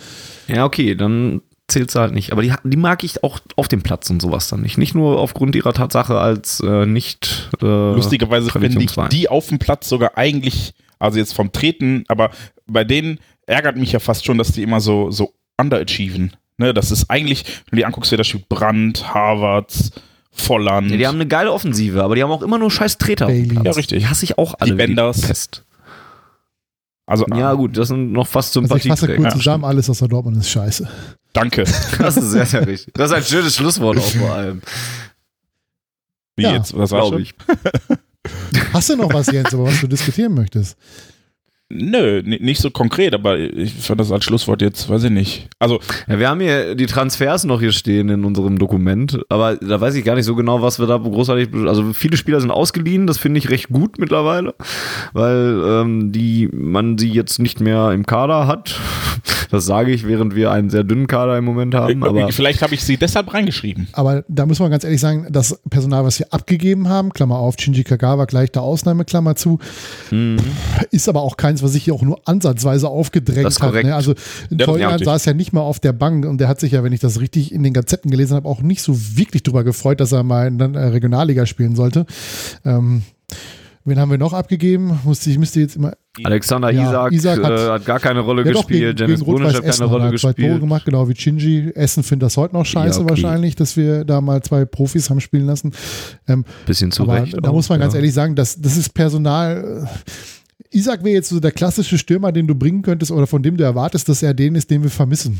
Nämlich einen großgewachsenen Stürmer, den du, der man Ball halten kann, bullig und so weiter und so fort. Ja, aber der ist halt Ja, ein der Lauch. ist halt- Gott sei Dank, nichts, der ne? wiegt halt auch noch 45 Kilo. Genau. Also, Ja, also das ist halt, das ist halt, das ist halt eine, eine komplette Enttäuschung und äh, Wo, Ja. Wobei ich äh, bei Isaac, und das finde ich ja so, so, also so, so perplex oder, pa nein, nicht, wer ist das? Paradox, das Wort habe ich gesucht. Paradox. Paradox. Ich wollte paranoid sagen, Blem, blem. aber das ist egal.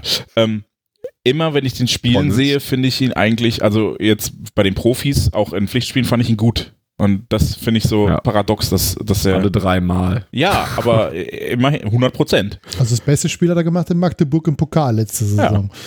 Ja, aber ich sag Wow. mal so, und das haben wir auch schon analysiert im Sommer, glaube ich, wenn du bei waren es drei oder mit Lucien Favre ist jetzt, glaube ich, der vierte Trainer.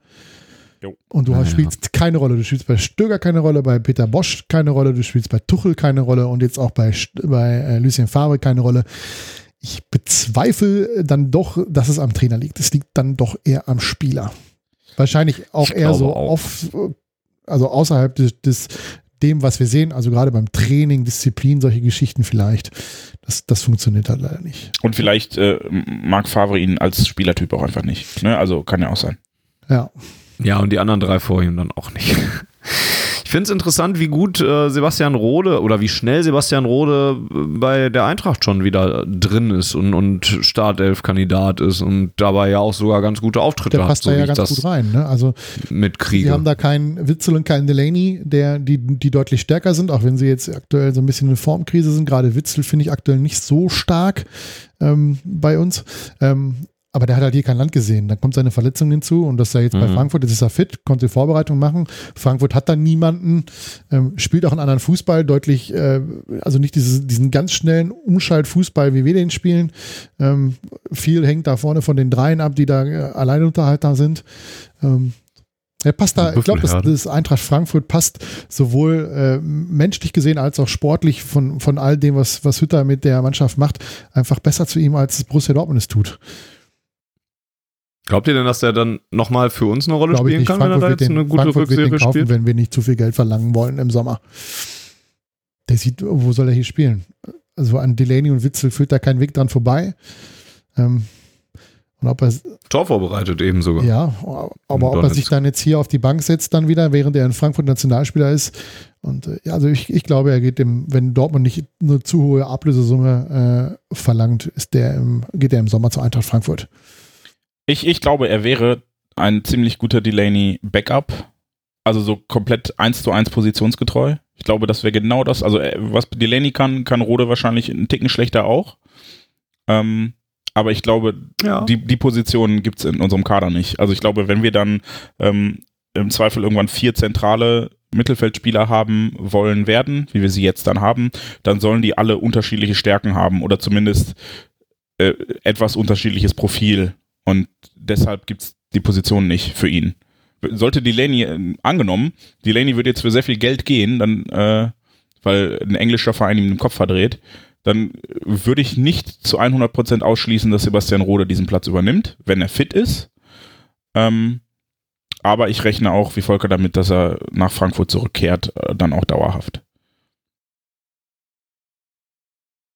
Ja. Bei Shinji Kagawa, den hat Volker ja gerade schon so ein bisschen ausgeklammert. Ja, den könnte man vielleicht im Moment gebrauchen.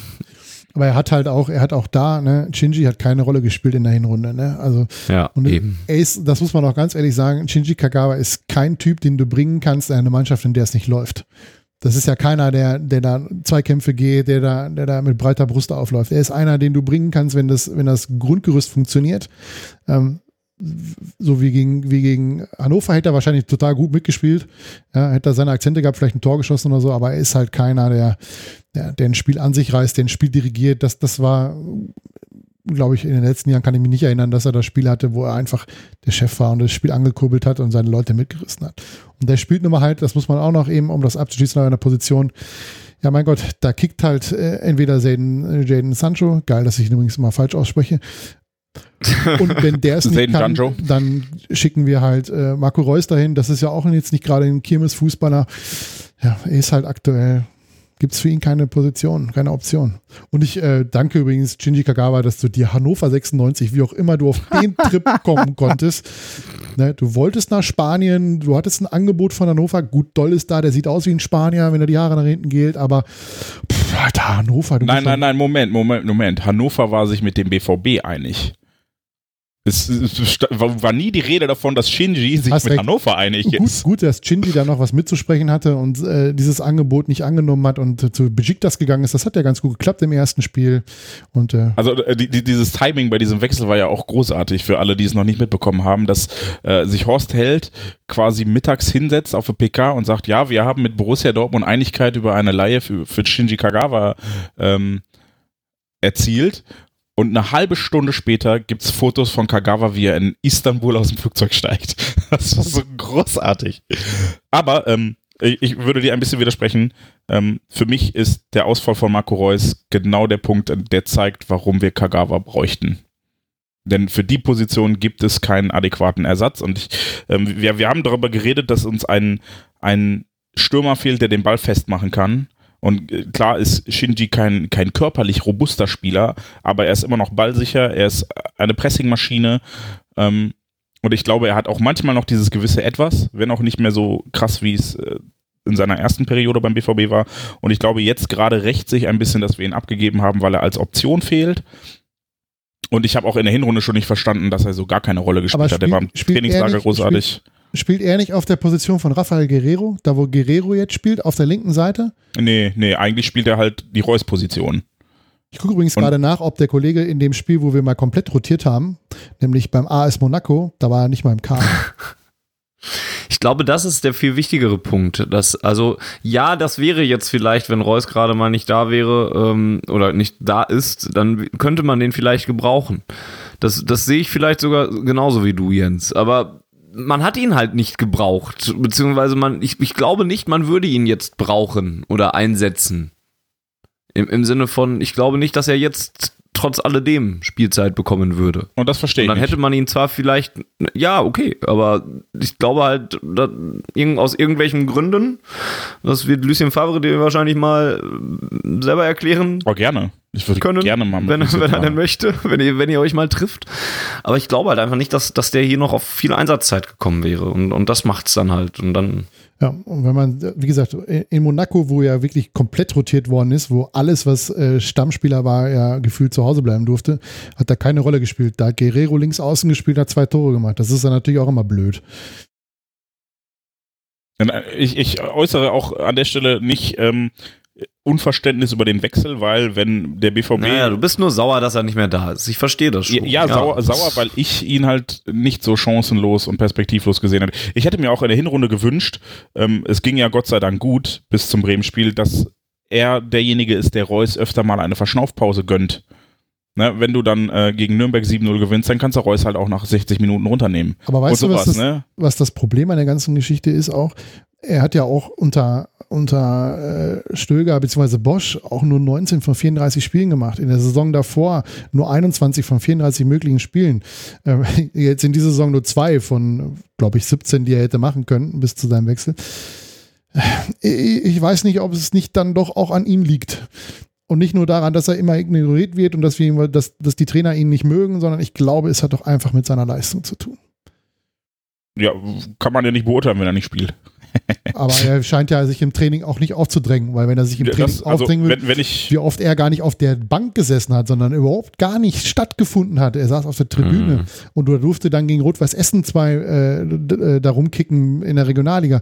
Ähm, das hat doch Gründe und das kann ich mir nicht vorstellen, dass das rein äh, äh, mit dem Trainer zu tun hat und dass der Trainer ihn einfach nicht mag. Das hat doch damit Nee, zu nee, tun, ich, ich, glaub, ich glaube, das hat auch nicht, nicht mit nicht mögen zu tun. Also das will ich gar nicht sagen, sondern äh, ich glaube, Kagawa ist in der Situation so ein bisschen gefangener gewesen seiner ähm, Eindimensionalität, um es mal äh, so zu formulieren. Also äh, das war jetzt, glaube ich, auch vor ein paar Tagen der Fall, dass Schmelzer nicht auf der Bank saß, wo ich gedacht habe, hey, der ist fit, aber der kann halt nur eine Position spielen. Gegen Hoffenheim Und- hat er, ne, Hoffenheim, Hoffenheim, ja. Oder was gegen, ja, ja. irgendwo hat er nicht, nicht auf der Bank gesessen, wo ich gedacht habe, hm, ist komisch. Und dann dachte ich, okay, das wird wahrscheinlich nichts Persönliches sein, sondern es geht einfach darum, wenn ich eine Bank mit sieben Leuten besetzen kann, dann nehme ich idealerweise Leute, die mehrere Positionen spielen können. Und Kagawa kann die Position spielen, die Reus glücklicherweise in der Hinrunde in fast jedem Spiel über 90 Minuten ausgefüllt hat. Von daher ist das, ich will auch gar nicht sagen, dass ich ähm, das nicht von beiden Seiten aus verstehen kann, ein Stück weit, aber ich, ich glaube, es rächt sich gerade so ein bisschen und ähm, ich fand ihn im Training, im Trainingslager zum Beispiel, war er jemand, der positiv aufgefallen ist. Ähm, ja, und ich, ich fürchte halt gerade ist genau die Phase der Saison, wo wir ihn hätten gebrauchen können. Und ist natürlich bei mir auch so ein bisschen persönliche Vorliebe, die mit reinspielt, das, aber da- das will ich nicht leugnen. Ähm, aber ja, ich, ich glaube, er wäre der einzige oder war in unserem Kader der einzige adäquate, nicht zu 100% adäquate, aber ähm, der einzige Reus-Ersatz wirklich äh, positionsgetreu und ähm, ja, dann auch äh, spielerisch. Weil Philipp, Philipp ist auf der gleichen Position nicht genauso gut wie Reus.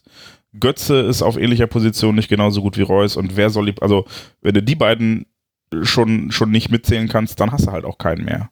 Die Frage ist nur, kann man sich halt drei Leute für eine Position leisten oder nicht? Und das will man, ist alles okay. Alles okay. Ich fürchte nur, ich hätte dann wahrscheinlich eher Philipp verliehen und Kagawa behalten oder sowas. Doch nochmal äh, recht ähm, aus, au, weit ausgeholt zum Ende. Hätte ich nicht gedacht. Ja. okay. So, und jetzt noch Das mal. war- Hallo, wir haben noch nicht über Jeremy Toljan geredet. Ist so. Der ist auch nicht mehr da. Und selbst auch den fand ich im Trainingslager nicht schlecht. Oh, zum Glück bist du kein Trainer geworden, scheint mir da der. Äh, nee, der, der hat da ja regelmäßig Innenverteidigung gespielt und so und das war echt okay, was er gemacht hat, aber Zwei Trainingslager, ne? ja. Auch da, der Mann spielt überhaupt Hm. keine Rolle bei Borussia. Der da oft nicht mal auf der Bank gesessen.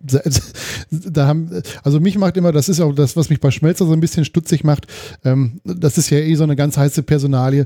Ähm, wenn, wenn da Spieler spielen auf deren Position, die das eigentlich nicht machen oder nicht gelernt haben, weil sie eigentlich Innenverteidiger sind, dann sagt das sehr viel aus. Auch über Toprak zum Beispiel, dass ein Toprak auf der Bank sitzt, während ein Julian Weigel, der ja kein gelernter Innenverteidiger ist, Innenverteidiger spielt. Ei, da, puh, da denke ich mir mal, da ist irgendwie, weiß ich nicht. Ich, ich glaube, ich glaube, es gibt äh, von Fall zu Fall, wenn du, wenn du einen richtig detailversessenen Trainer hast, wie wir es nun mal haben, gibt es, glaube ich, von Fall zu Fall Unterschiede. Also wenn du jetzt sagen würdest, ich möchte lieber Diallo als Schmelzer spielen haben, weil ich dann bei Standardsituationen einen kopfballstarken Spieler mehr drauf habe, ist für mich zum Beispiel ein Argument, wo ich verstehen kann, okay, wenn du sagst, das ist dir wichtiger, dann kann ich es nachvollziehen. Wenn du jetzt Toprak gegen Weigel aufwiegst, zum Beispiel, da finde ich schon schwieriger, Argumente äh, zu finden, warum man den einen dem anderen vorziehen sollte, ohne dass das eine Wertung gegenüber dem anderen ist. Aber ähm, in so einem Fall wie Schmelzer Diallo, das sind halt schon äh, unterschiedliche Typen und die haben unterschiedliche Qualitäten und da kann ich mir äh, relativ gut erklären, dass man unterschiedliche Qualitäten je nach Gegner bevorzugt. Jeremy Tolgan hat übrigens zuletzt eine Halbzeit und dann ein ganzes Spiel gegen Hibernian FC gespielt bei Celtic und dabei sogar ein Tor vorbereitet. Guck an. Hätte der mal auf mich gehört. Guck. Ja. Oder auch nicht. und gekauft haben wir Leonardo Balerdi. Wir haben versucht, jemanden zu finden, der uns darüber etwas erzählen möchte und haben keinen richtigen gefunden, außer jemand mit zweifelhafter äh, Fangesinnung, der uns aber gesagt hat, dass das ein sehr guter Spieler ist. Aber das reichte uns dann nicht für einen Podcast aus. Ja, schade. Ich das so richtig zusammengefasst? Ja, aber da bleiben wir dann dran und sehen ja auch vielleicht bald, vielleicht sogar schneller als uns lieb ist. Gestern war er ja im Kader auch unter anderem, äh, was der Junge denn so drauf hat. Ist ja ein Transfer für die Zukunft. Das war die 53. Ausgabe von Auf Ohren. Volker hat eben schon erwähnt, dass wir uns in der englischen Pause so diverse Faktoren denn wollen wieder hören und äh, dann vielleicht eine ähm, neue Ausgabe, eine reguläre Ausgabe aufzeichnen. Sollte der BVB aber weiter einbrechen oder die nächste Kirmestruppe weghauen, wo so viele Kirmestruppen haben wir jetzt gar nicht, gegen die wir spielen, ne? Ähm, dann melden wir uns sicherlich bei gegebener Zeit dann nochmal mit einem Kurzformat. Ansonsten erwartet uns in der nächsten Länderspielpause. Besucht schwarzgelb.de, das erstrahlt jetzt im neuen Gewand und sieht viel schicker und moderner aus, als ihr es kennt. Ähm, und auch auf Ohren sieht da natürlich noch besser aus. Auf Ohren abonniert ihr bitte bei ähm, iTunes, bei Twitter folgt ihr uns, at auf Ohren, bei Facebook liked ihr schwarzgelb.de, bei Spotify könnt ihr uns finden, bei Deezer könnt ihr uns finden. Bei YouTube könnt ihr uns finden. Bei YouTube könnt ihr uns finden und wenn ihr uns Feedback schicken wollt, könnt ihr das an Twitter machen oder an E-Mail podcast.schwarzgelb.de. Da freuen wir uns immer, wenn da was reinkommt. Und wenn ihr schwarzgelb.de was Gutes tun wollt und unsere Arbeit ein bisschen nicht honorieren, aber unterstützen wollt, im Sinne von, wir können unsere Redaktionsräume bezahlen, unsere Serverkosten bezahlen und so weiter und so fort, vielleicht mal ein neues Mikro oder das Hin- und Herschicken der Mikros, dann könnt ihr das tun, indem ihr euch mal selber ein bisschen schlau macht unter www.schwarzgelb.de slash unterstützen. Da gibt es dann zum Beispiel unsere Steady-Seite, auf die ihr weiter verlinkt werdet, wo ihr uns ähm, mit einem kleinen monatlichen Obolus einen großen Gefallen tun könnt. Und einen, weit, einen weiteren Gefallen könnt ihr uns tun, wenn ihr die Episoden oder diesen Podcast in eurem Feindes Freundeskreis bekannt macht. Weil das hilft uns sehr Ja, viel richtig. mehr als zum Beispiel ein Retweet bei Twitter. Der wird dann zwar gelesen, aber ja, meistens äh, merken wir das nicht in den, in den Downloadzahlen oder auch in den, in den Kommentaren oder Fragen, die eingehen. Äh, Mundpropaganda scheint da das deutlich bessere, äh, die deutlich bessere Alternative zu sein. Und äh, ja, macht Werbung für uns, erzählt euren Freunden und Feinden, wie auch immer, von uns und äh, die sollen sich das mal anhören. Und wenn es Schalker sind, sollen sie sich das auch anhören. Ähm, die haben sich ja offensichtlich gestern sehr gefreut, dass wir das erste Mal übrigens seit langer, langer Zeit, dass sie sich überhaupt über irgendwas freuen konnten, was mit dem BVB zu tun hatte. Äh, den Schalkern sei Die gesagt, sich mal aus dem noch sechs Tage, dann kommt Manchester City und dann reden wir weiter. Ach ja, übrigens äh, 2-1 Derby-Sieger. Schönes Schlusswort. Ich sage Tschüss und bis zum nächsten Mal. Ciao, ciao. So, und von mir jetzt nochmal, ne? Power, Leute, auf der Tribüne. Wenn wir äh, hier, wir wollen alle diese Salatschüssel am Ende wieder in Dortmund im Museum haben und in den Händen und auf dem Borsigplatz, auf dem Truck. Also kriegt die verdammte Fresse auf. Ich weiß, dass ihr alle Schiss davor habt, dass die Mannschaft jetzt einknickt.